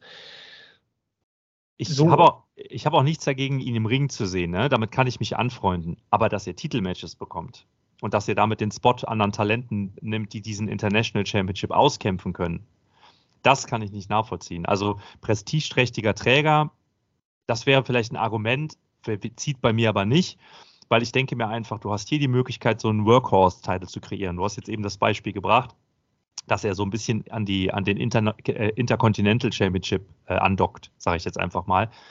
Und da ist bei mir der Faktor, das ist ein Workhorse-Title, zumindest früher gewesen, zu der Zeit, als ich das noch regelmäßig verfolgt habe. Damit kannst du kommende Champions kreieren. Ja, und ich finde, Jeff Jarrett könnte da als Aufbaugegner für irgendwen dienen, das wäre in Ordnung, aber wie gesagt, der hat, letzt, der hat bei Revolution schon im Title Picture gestanden, jetzt steht er wieder im Titel Picture. Und da fängt einfach der Punkt an, wo ich mir denke, steckt ihn in Matches gegen junge Wrestler, gibt ihm eine Story, alles gar kein Problem. Aber diese Title Picture Segmente, das kann ich nie nachvollziehen. Äh, prestigeträchtiger Titelträger. Du hast es schon gesagt, oh, das ist ja ein richtiger Zungenbrecher hier. Prestigeträchtiger Titelträger. Fände ich die einzig plausible Lösung wenn man denn sagt, man muss ihm unbedingt den Titel geben. Ähm, kann einen TNT-Titel haben, aber. Ja, aber da, da kann er nicht glaubwürdig irgendwie mithalten mit einem Wardlow, der so ähm, mh, hm, ja. ein bisschen, bisschen schwierig. Und ähm, wenn man den als Nummer zwei etablieren will, den Titel, dann macht sich ein Name Jeff Jarrett vielleicht vom, rein vom Namen für drei, vier Wochen nicht so schlecht. Unter der Voraussetzung, dass er die natürlich dann auch gleich wieder abgibt, vielleicht wieder zurückswitchen lässt oder an, an ein anderes junges, neues Talent, sodass der Titel dann, ja, quasi einen neuen Anstrich hat und man sagt, geil, der ist jetzt wirklich eingeführt von einem Jeff Jarrett. Ich weiß es nicht, ich weiß es nicht. Für mich hat er irgendwie eher so den Touch eines European-Title, vielleicht auch von den bisherigen Titelträgern her, auch, auch so eine Art Cruiserweight-Title oder sowas, oder vielleicht so ein Zwischending, so X-Division, TNA-Zeit. Also tatsächlich so eher diese, diese, diese schlankeren, high-flying-affinen Wrestler, die sich äh, echt jung sind, Talente, neue Moves kreieren. Das sagt so All Atlantic, Schrägstrich International-Titel jetzt bei AEW für mich aus. Vielleicht wollen sie davon auch weg. Frage ich mich allerdings, warum. So, ich meine, ähm, bräuchten sie nicht, weil sie haben mit dem TNT-Titel, in meinen Augen ist der TNT-Titel eigentlich der zweite in der, in der, in der Company. Das war also rein, ja. Ja, rein theoretisch ist der TNT-Titel für mich Nummer 2 und der All-Atlantic wäre dann Nummer 3. Äh, beziehungsweise Nummer 4, weil die Tag-Team-Titel noch davor kämen. So, das ist so eine klassische Gürtelverteilung. Ähm, ach, Mann, Mann, Mann, Mann, Mann. Ja, ich, ich, weiß nicht, ob wir uns nächste Woche auch hier äh, sprechen beim Podcast, aber auf jeden Fall. Ich will auch nicht unbedingt hoffen, dass Jeff Jarrett den Titel gewinnt. Ich bräuchte es nicht. Also. Liebe Zuschauer, schreibt uns in die Kommentare, wie ihr über das Thema denkt. Wir freuen uns. Wir blenden das Postfach hier unten ein. Äh, da könnt ihr auch gerne eure Briefe schreiben. wir brauchen Postfach. Das wäre geil. So. Mh. Mm. Gut, das also dazu. Brian Danielson Promo. Ja, ihr habt es ja äh, schon gehört. Äh, wenn MJF gesprochen hat, dann muss natürlich Brian Danielson jetzt auch noch sprechen. Und auch da äh, gab es nochmal so ein kleines Videopaket, so ein kleines Segment ähm, zu dem vorangegangenen Match bei Revolution. Ja, das war halt so, es ging halt ein bisschen in die Richtung, ähm, I lost a lot of things and uh, but most of it I lost my smile. So, äh, die, so, so ein epischer, trauriger Moment, äh, der da beleuchtet wurde. Ja, er, er hat halt mehr oder weniger versagt oder konnte nicht Schritt halten mit MJF, hat seine Chance jetzt nicht nutzen können, um die AEW Championship zu gewinnen. Und das Match hat ihn auch so mitgenommen. Und als letzte Aussage, ähm, it is time for me to go home. schöne Grüße. Äh, Kalle, danke, dass du es im Vor, vielleicht nochmal gesagt hast. Möchte ich jetzt auch loswerden an äh, die liebe Jana, unserem bissigen belgischen Kampfhund. Ähm, Brian Danielson hat gesagt, er geht jetzt erstmal nach Hause. So, und er wird sicherlich auch wiederkommen, aber vielleicht kuriert er jetzt auch das eine oder andere mal ein bisschen aus. Er war ja durchaus in den letzten Monaten auch sehr strapaziert worden im Ring gegen die unterschiedlichsten Gegner, gerade auf dem Weg zur Revolution und dann auch dieses Ironman-Match. Das geht natürlich nicht spurlos an einem vorbei. Ähm, ja, diese Promo also äh, nur dafür gedacht, um zu zeigen, dass Brian Danielson sich jetzt ein bisschen zurückzieht und wahrscheinlich ein bisschen mehr Zeit mit der Familie mal wieder verbricht, verbringt, um runterzukommen. Und wir dürfen gespannt sein, ob er auch vielleicht mit dem neuen Anstrich, neuer Motivation mal wieder zurückkommt äh, eines Tages und was er dann irgendwie im Sinn hat, ob da noch mal was na nachkommt. So. Ist ja jetzt das, ein Platz frei beim Blackpool Combat Club, ne? Theoretisch. Stimmt, eigentlich schon. Hm. Hangman, aber naja, keine Ahnung. Das nächste Match könnte uns vielleicht Aufschluss darüber geben, ähm, was es damit auf sich hat. Tja, denn es sollten jetzt antreten gegeneinander John Silver und Alex Reynolds vom der Dark Order gegen ähm, John Moxley und Claudio Castagnoli vom Blackpool Combat Club. Hm. Und dieses Match das sollte eigentlich stattfinden bei der Zero Hour von Revolution. Ich habe es schon angekündigt. John Silver und äh, Reynolds gegen äh, Claudio Castagnoli und Wheeler Utah war angekündigt. Aber das wurde aus, äh, ich weiß ehrlich gesagt nicht aus was für Gründen, unerfindlichen Gründen halt dann jetzt verschoben, hat nicht stattgefunden und findet dafür bei der Dynamite-Ausgabe jetzt statt. So, und ähm, der Plan, ähm, ja, den ich äh, im Laufe des Matches mir so ja, aufgeschrieben habe, ist halt den äh, Blackpool Combat Club jetzt mal wieder ein bisschen stärker zu featuren als Team an sich und einen Heel-Turn voranzubringen. Das war während des Matches so meine Vermutung, weil man da schon so ein paar Vibes gefühlt hat. Und vielleicht wichtiger, für mich persönlich wichtiger als Fan, den Dark Order äh, oder die Dark Order jetzt overzubringen und jetzt mal das Momentum der Dark Order auch mal oben zu halten, damit sie jetzt sich mal etablieren und auch mal nicht wieder in der Versenkung verschwinden, sondern mal mitmischen über einen längeren Zeitraum. Das hätten sie absolut verdient. Ich finde, sie, sie halten AEW seit 100 Jahren die Treue und sind immer da, für jeden Skip zu haben irgendwie und wurden dann doch immer mal wieder fallen gelassen, nicht mehr aufgetaucht. Jetzt erleben sie sowas wie eine ähm, ja, Re Renaissance, ja, wenn man so möchte. Und das Match auch alles andere als spektakulär. Es war in vieler Hinsicht auch ein Gebrawl. Es gab zwar hier und da mal ein Suplex, es gab kein Big Swing. Ähm, also es waren alles so Matches, bei denen typische Aktionen, die das Publikum gerne sieht, gar nicht so gebracht wurden, sondern es waren einfach Matches, die ein bisschen mit rumgekloppe. So auch dieses bestritten wurden. Ja, und wer die, wer die Gangart gerade von äh, John Moxley und Double C ähm, so kennt, der weiß ja, dass die gerade mit, mit Strikes und, und Kicks äh, etablierte äh, Wrestler sind. Und auch John Moxley in letzter Zeit ein bisschen mit Submission Holds, Mat Wrestling auch so ein bisschen äh, sich wieder angefreundet hat und viel davon zeigt. Von daher, man konnte das Dark Order zwar wirklich ein bisschen über, äh, überbringen, die hatten auch ihre, ihre Zeiten und ihre Chancen und ihre, ihre Momente im Match, aber letztendlich hat John Moxley das Match für sich entschieden, äh, und zwar mit einem Front-Faced Sleeper Hold, also einem, einem Submission Lock, der, ja, ich weiß gar nicht mehr genau wen, John Silver, glaube ich. Ähm, ja, ich glaube John Silver. John Silver zur Aufgabe zwangen.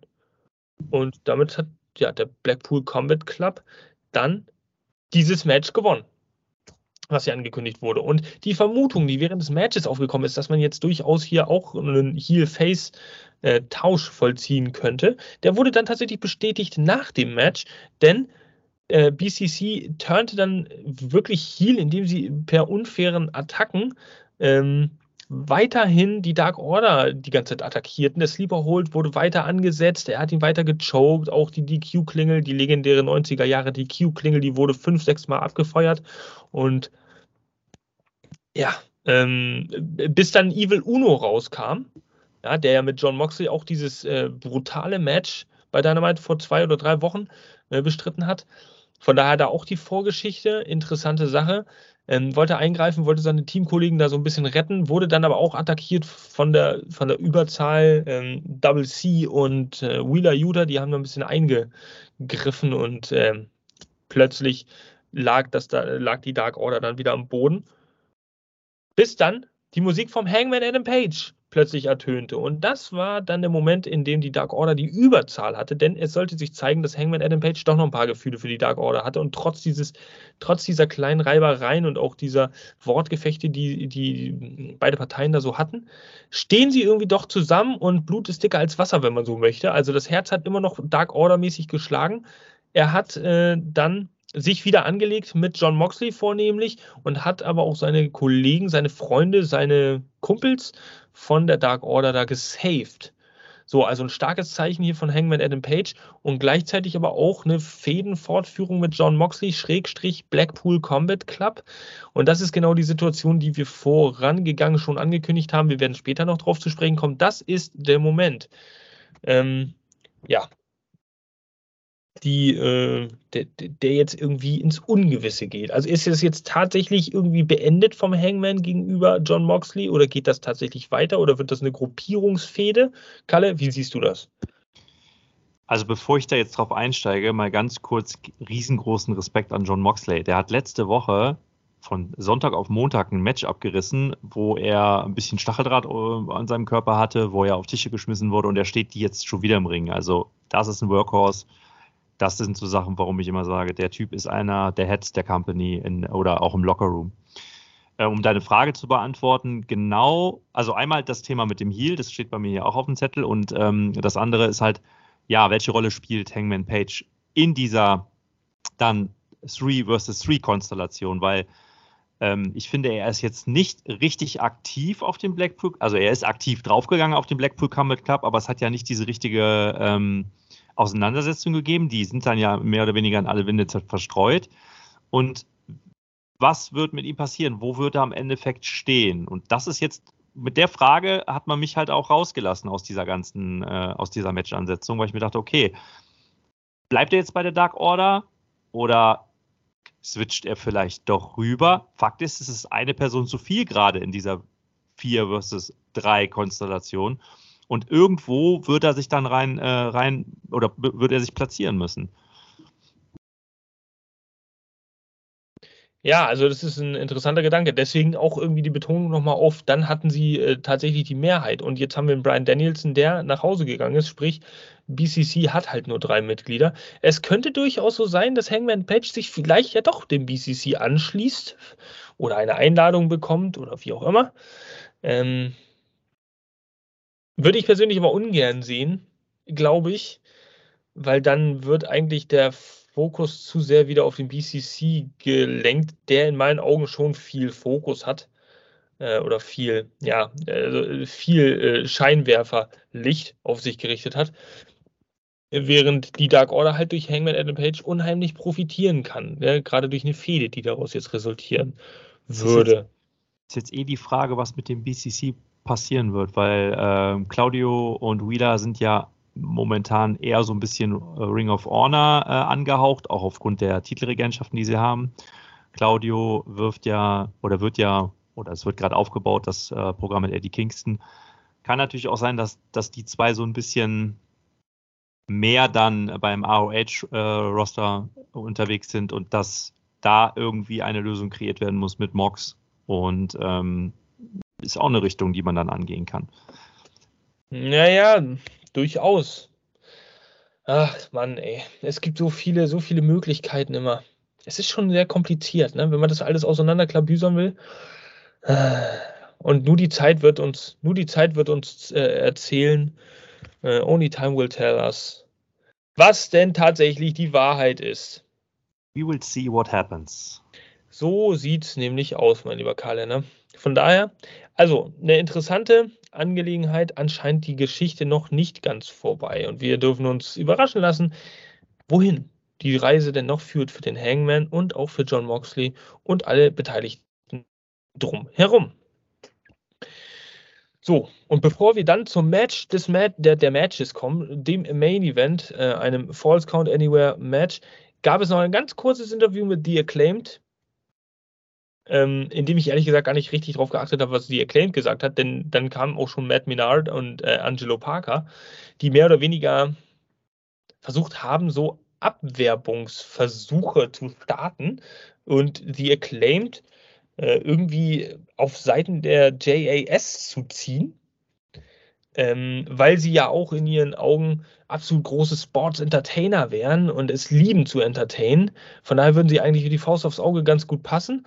Und dann hat die Acclaimed halt äh, zusammen mit Daddy Ass so ganz kurz überlegt, okay, könnten wir denn das machen? Und haben alle lauthals angefangen zu lachen äh, und haben sich dann, ja, haben dann ein paar abschätzige, abfällige Worte gesagt und haben sie dann ziemlich baff zurückstehen lassen, sind weggegangen und man hörte das Lachen auch zehn Sekunden nach Abgang immer noch. Ja. Also mal gucken. Äh, die Acclaimed hängt natürlich jetzt auch in der Luft. Wenn FTA gegen Ganz äh, dasteht, dann ist die Acclaimed ein bisschen raus aus der Tag-Team-Szene, äh, was zumindest die Gürtel angeht, würde ich jetzt mal vermuten brauchen dann vielleicht noch ein paar Gegner, damit sie weiterhin so ein bisschen an der Oberfläche schwimmen und auch noch da sind, sichtbar sind, denn sie sind ja nach wie vor noch over. Eine Auszeit wäre vielleicht auch nicht das Schlechteste, um den Hype mal wieder ein bisschen runterzubringen und den dann auf gleichem Level plötzlich, wenn sie zurückkehren, dann mal wieder hochzubringen. Ich finde, es ist alles halt ein bisschen zu eingefahren mittlerweile und du merkst auch, dass die Reaktionen nicht mehr so überwältigend sind, wie, wie sie vielleicht, wie sie noch im, im November, Dezember waren. Ja ist halt eine andere Zeit. Neues Jahr, neues Glück. Und neues Jahr, neues Glück, das hat sich auch, ähm, ja, Powerhouse Hobbs gedacht, als er dann das Face of the Revolution Ladder Match gewonnen hat, beziehungsweise bestritten hat und dann gewonnen hat, um sich den goldenen Fruity Loop zu sichern und damit jetzt die Chance auf den TNT-Titel gegen Wardlow bei dieser Dynamite-Ausgabe. Und Wardlow, wir haben es auch schon berichtet, hat dieses Match dann zu einem False Count Anywhere Match gemacht. Was so viel bedeutet wie Pins sind überall, ähm, ja, der Pin ist halt überall gestattet, äh, wo auch immer, auf einer Brücke, in einer Parkgarage, im Ring, äh, am Popcornstand und so weiter und so fort. Äh, von daher dürfte das ziemlich in, in, in, interessant sein, was für ein Bild sich jetzt da bietet. Denn es sind ja schon zwei Kolosse, die sich da gegenüberstehen. Ich habe hier natürlich auch nochmal die Grafik für alle Leute, die äh, irgendwie sich sagen, Hobbs, wer ist denn äh, dieser Hobbs? Den habe ich jetzt gar kein Bild gerade vor dem Auge. Das ist äh, Powerhouse Hobbs. Gibt vielleicht auch neue Wrestling-Fans, die zuschauen. Also, finde ich übrigens auch sehr interessant, dass eine offizielle AEW-Grafik das nicht schafft, Wardlow mal mit Titel zu fotografieren, sondern irgendwie den Titel da rein retuschieren müssen. Ähm, das zeugt von großer, großer Professionalität. Äh, was soll ich dazu sagen? Ähm, ja, nichtsdestotrotz, das Match sollte wie für ein False Count Anywhere Match üblich dann auch im Parking Lot beginnen denn wir hörten die Musik von Wardlow, der sollte eigentlich auch angekündigt werden von Justin Roberts im Ring und Wardlow kam und kam und kam und kam einfach nicht raus und man hat sich gefragt, meine Güte, was ist mit Wardlow passiert? Wurde der jetzt auch noch geklaut oder wie? Äh, nein, natürlich nicht, denn im Backstage-Bereich war auch schon eine Kamera parat, die hat gezeigt, wie Wardlow und Hobbs sich da bekriegten und bebrawlten. Ähm, die hatten also einen richtig schönen Einstiegs-Backstage-Brawl da äh, un, äh, um und auf einem Auto ähm, da gab es ein paar Suplex, Suplessen äh, oder einen Suplex auf, ein, auf die Motorhaube. Es gab so einen Backbody Drop auf die Windschutzscheibe. Jeder musste da mal was abkriegen, sowohl Wardlow als auch Hobbs. Ähm, ja, und das Match verlagerte sich halt nach und nach in, im Zuge dieser Brawlerei in die Arena wieder zurück, was ich persönlich ziemlich langweilig fand, weil wer will denn schon Match in der Arena sehen, wenn es ein False Count Anywhere Match ist? Na gut, es ging durch das Publikum zurück.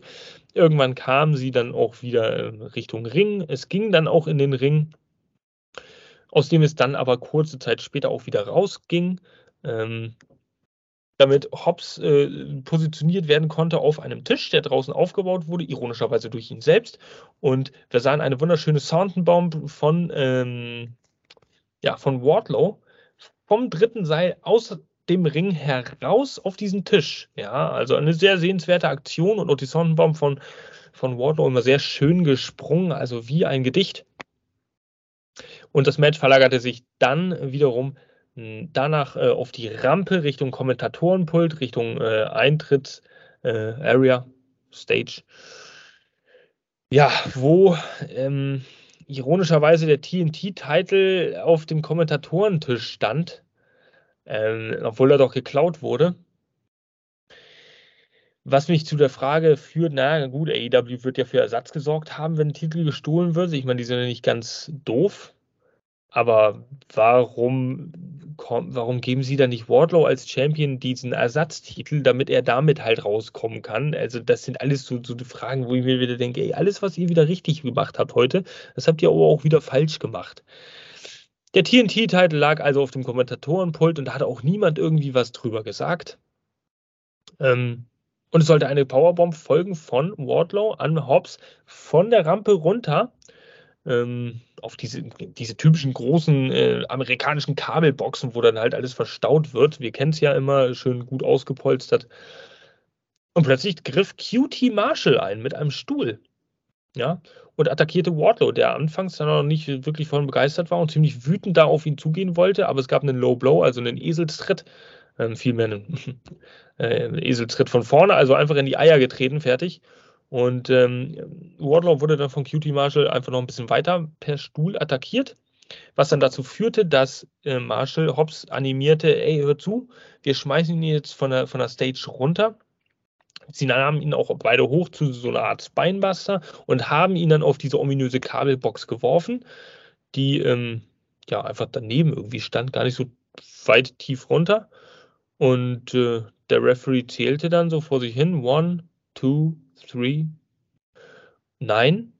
Und äh, keine Regung von Wardlow? Ten. Ja, und damit war dann auch das Schicksal besiegelt. Powerhouse Hobbs hat dann durch die Hilfe von QT Marshall ähm, in Sacramento, Kalifornien, übrigens auch in der Nähe seiner Heimatstadt, ja, ähm, den TNT-Titel gewonnen. Ja, also äh, wer hätte das gedacht? Ich habe also ich habe es irgendwie schon so vermutet, dass es sein könnte. Äh, schon vor Revolution, weil für mich war klar, dass bei Revolution irgendwie Wardlow gewinnt und Hobbs äh, könnte den Titel dann von Wardlow wieder gewinnen, aber ich dachte eigentlich, das wäre ein bisschen zu kurzfristig, so viele Titelwechsel halt. Du hast es gesagt, Kalle, heiße Kartoffel. Ähm, was sind deine Gedanken dazu dem Match? Wie hast du das wahrgenommen? Tja, also zuerst mal zum Match selber. Ich fand das gar nicht so verkehrt, was die beiden da gezeigt haben außerhalb des Rings. Es war okay, das war ein Brawl, der, der es in sich hatte. Das Problem ist natürlich, wenn du ähm, davor ein Pay-Per-View hattest, wo du sehr viele Street-Fight-Segmente, so nenne ich es einfach mal, hattest. Ne? Das, das zieht das Ganze so ein bisschen runter. Ähm, trotzdem muss ich sagen, war es okay. Auch dann mit der Swanton Bomb, äh, das war so ein, das ist zwar mittlerweile ein typischer Warlord-Move, aber ich muss immer noch sagen, auch das Ding außerhalb des Rings auf den Tisch rauszuknallen, alles super. Ähm, danach lege ich jetzt erstmal den Mantel des Schweigens herüber. Zum Thema TNT-Title würde ich jetzt einfach mal kurz was sagen, weil du hast es schon gesagt, also ich finde, dieses Match oder diese Ansetzung an sich, da sind wir wieder beim Punkt, was du gerade eben bei der House of Black Situation äh, angesprochen hast, JS House of Black. Warum mache ich vor? Gerade mal etwas über 48 Stunden eine Ansetzung über einen TNT-Titel bei einem Pay-Per-View, ähm, um ihn dann die, dem, der, und der und Wardlow gewinnt diesen Titel, um ihn dann vier, also nicht mal etwas über 48 Stunden später den Titel wieder verlieren zu lassen. Das schwächt Wardlow dermaßen, wie ich finde. Kann, das kann jetzt Powerhouse Hoff stärken, wie man will, aber er, er, ist ja eh schon so ein leicht angeknackster ähm, Charakter. Und wir haben darüber gesprochen, dass man ihm jetzt mal so ein bisschen Facette geben kann, dass man ihm ein bisschen mehr Charakter geben kann. Und das, das reißt man damit jetzt gerade wieder komplett ein, meiner Meinung nach. Warum stellt man nicht direkt Hobbs dagegen? Also warum stellt man nicht Hobbs gegen, gegen Joe? Hätte man auch machen können. Diesen, diesen, diesen, diesen Sprung habe ich überhaupt nicht verstanden. Also er schadet Wardlow nur. Klar, Joe ist jetzt raus, der ist jetzt bei ROH.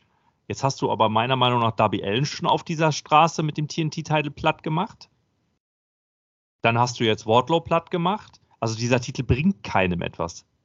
Die, dieser Titel sorgt meiner Meinung nach gerade einfach nur für eine Entwertung an sich des Wrestlers, der den Titel trägt. Weil in dem Moment, wo du den Titel hast, musst du Woche für Woche in den Ring steigen.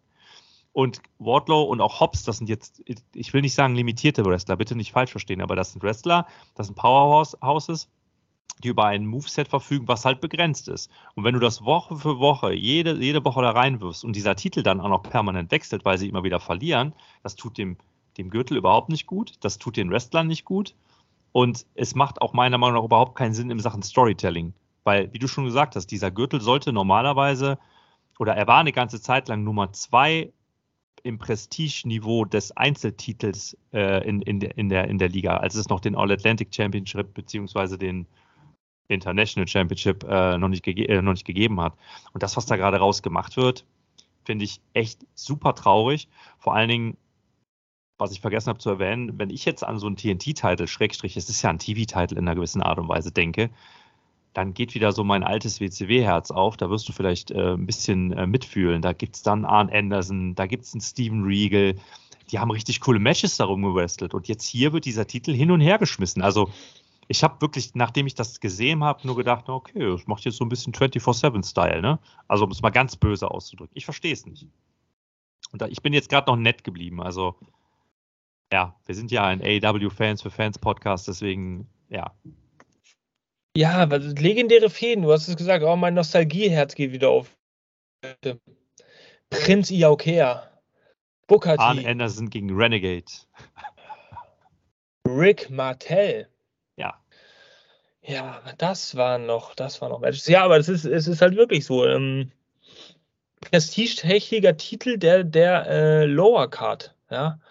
Ähm, kann man, kann man halt wirklich so sagen. Und jetzt wird das Ding ein bisschen hin und her geworfen. Ja, ich konnte das Anfang des Jahres, konnte ich es auch, kon, konnte ich es irgendwie verstehen mit Darby Allen. Es war auch irgendwie, es war auch mal notwendig, Samoa Joe diesen Titel abzunehmen diese Kurz-Mini-Fehde, die hatte auch tatsächlich was, weil es war zwar nicht glaubwürdig, dass so ein Schmächtiger wie Darby Allen Samoa Joe schlägt, aber es war ähm, nachvollziehbar, dass jemand wie Darby Allen einfach unheimlich viele Schmerzen aushält, egal was Samoa Joe ihn antut, und dadurch ihn einfach auspowert und dann den Titel gewinnt, im richtigen Moment zuschlägt. Das ist alles cool. Und dann noch in der Heimatstadt, das ist alles. Ist Washington, Seattle, glaube ich, es ist okay, wenn man dann daran festhält. Wenn der Titel dann nach vier Wochen wieder wechselt, so wie es ja dann auch irgendwie der Fall war, nach drei, vier Wochen ist er dann wieder zurückgewechselt zu Samoa Joe, ist das für mich auch okay. Und jetzt hast du, jetzt hast du aber so viele Titelwechsel wieder. In, innerhalb dieses äh, Jahres hast du, glaube ich, jetzt schon fünf Titelträger gehabt. Ähm, oder äh, vier Titelwechsel, fünf Titelträger. Ja, genau. Ähm, vor allen Dingen, sorry, wenn ich dir ins Wort falle, geh mal, eine, geh mal noch weiter, weiter, weiter äh, zurück. Also ich meine, äh, Cody Rhodes, äh, das war ja so der erste, der das Niveau oder die, der diesen Belt mehr oder weniger für sich reserviert hat. Und was danach passiert ist, Sammy Guevara, Cody Rhodes, Darby Allen, Cody Rhodes. Zwischendurch hat man natürlich noch Brody Lee, Gott hab ihn selig, äh, der den Titel auch hatte, aber da fing das ja schon mit diesem, mit diesem Hin- und Herwerfen des Titels eigentlich an.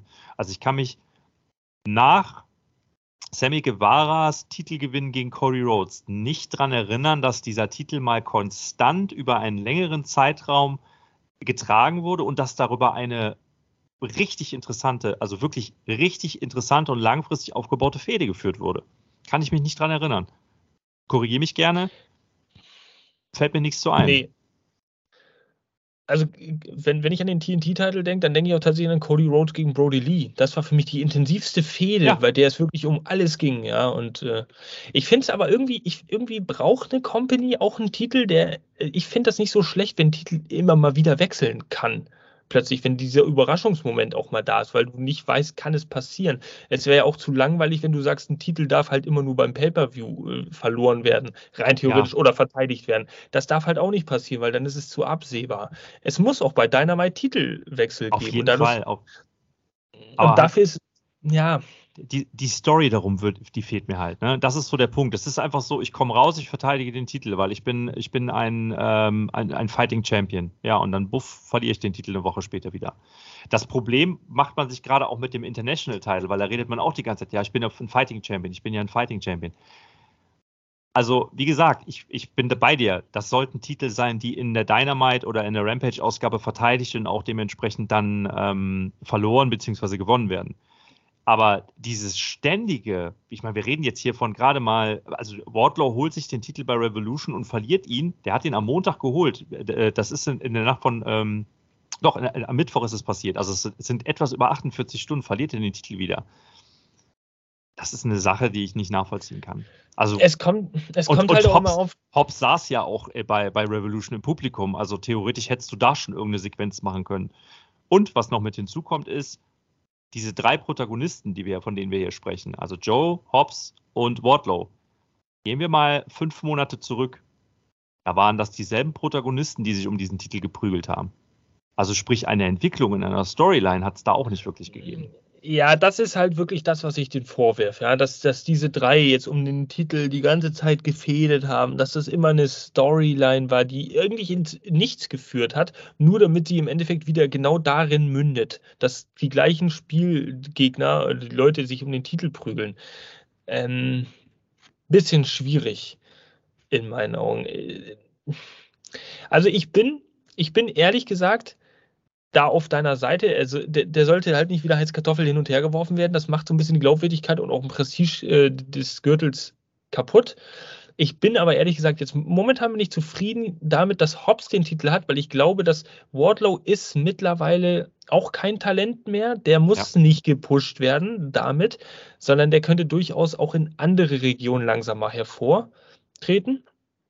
Und ein Hobbs hätte es jetzt aber nötig, als erster Singles-Title ähm, sich damit zu profilieren. Vielleicht ist er derjenige, der auch jetzt durch seine Geschichte, die er auch mal erzählt hatte, The Book of Hobbs, ähm, so, so eine persönliche Identifikation mit dem Gürtel möglich macht über einen längeren Zeitraum, der ihn natürlich ähnlich wie ein Wardlow auch gut verteidigen kann durch seine Masse, durch seine Statur, dadurch, dass er viel einstecken kann.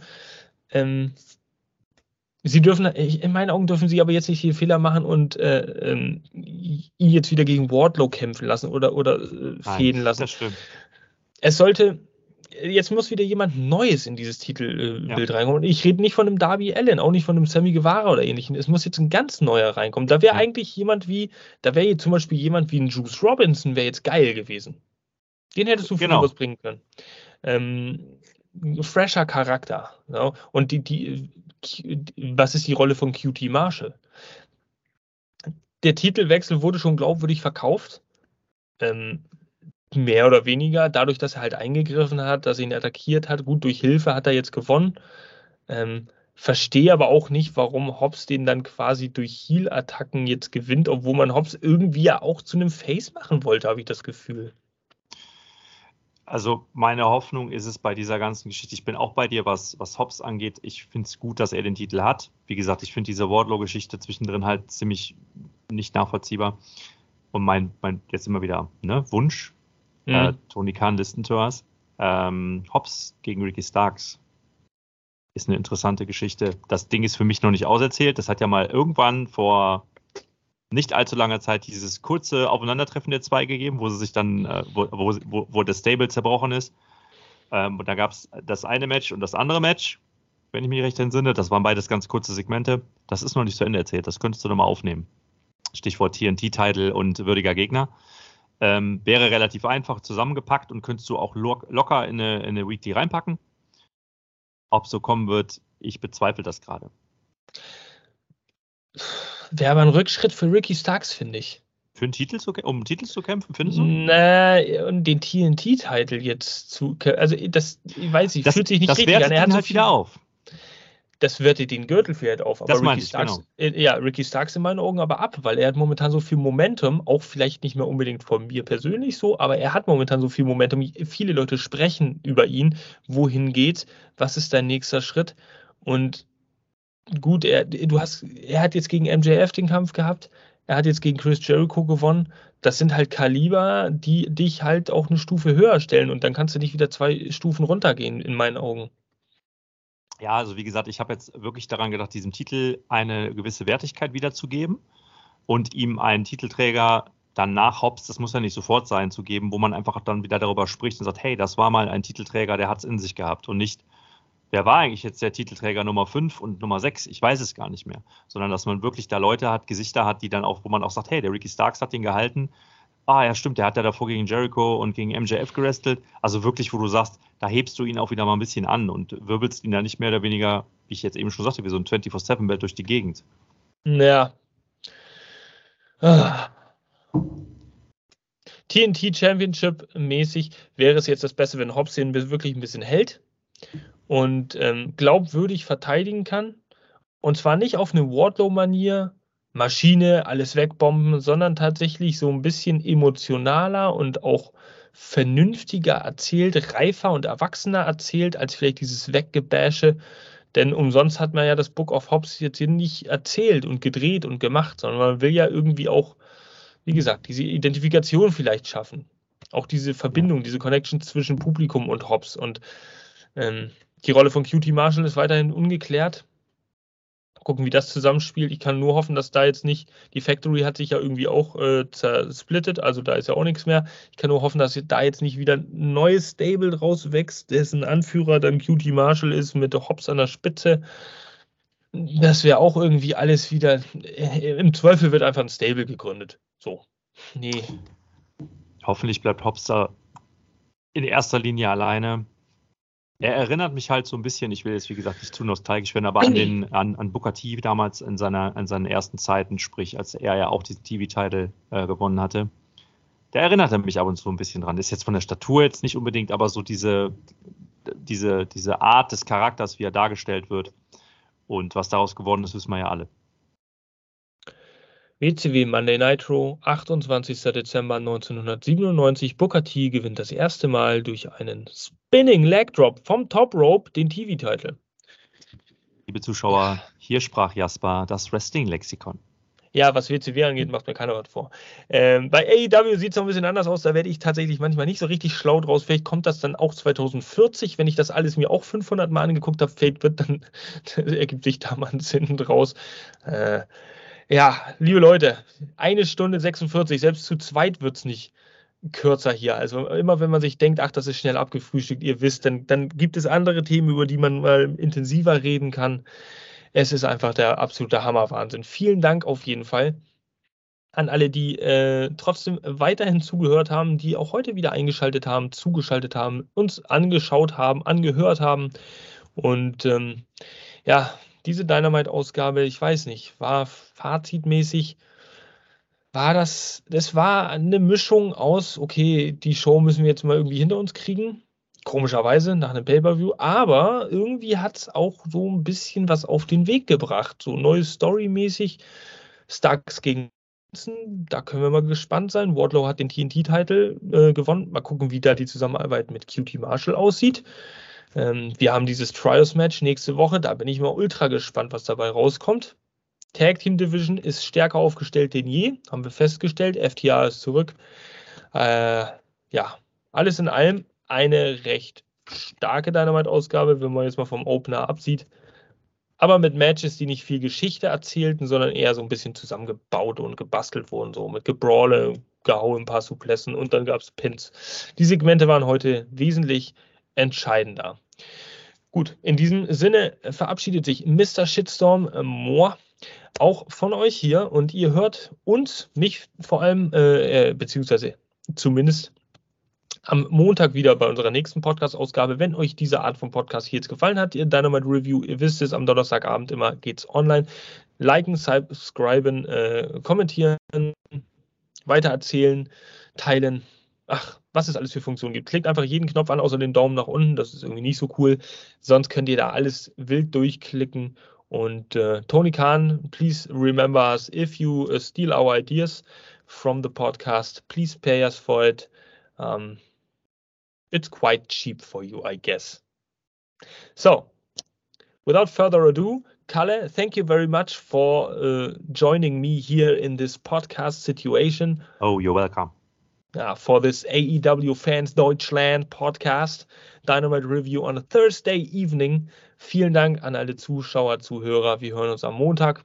Kalle, dir gebührt das letzte Wort. Ja, liebe Zuhörer, zuerst mal möchte ich äh, mich ganz herzlich wieder mal für diesen wunderschönen Austausch mit einem, mit einem äh, Member unseres Teams äh, bedanken.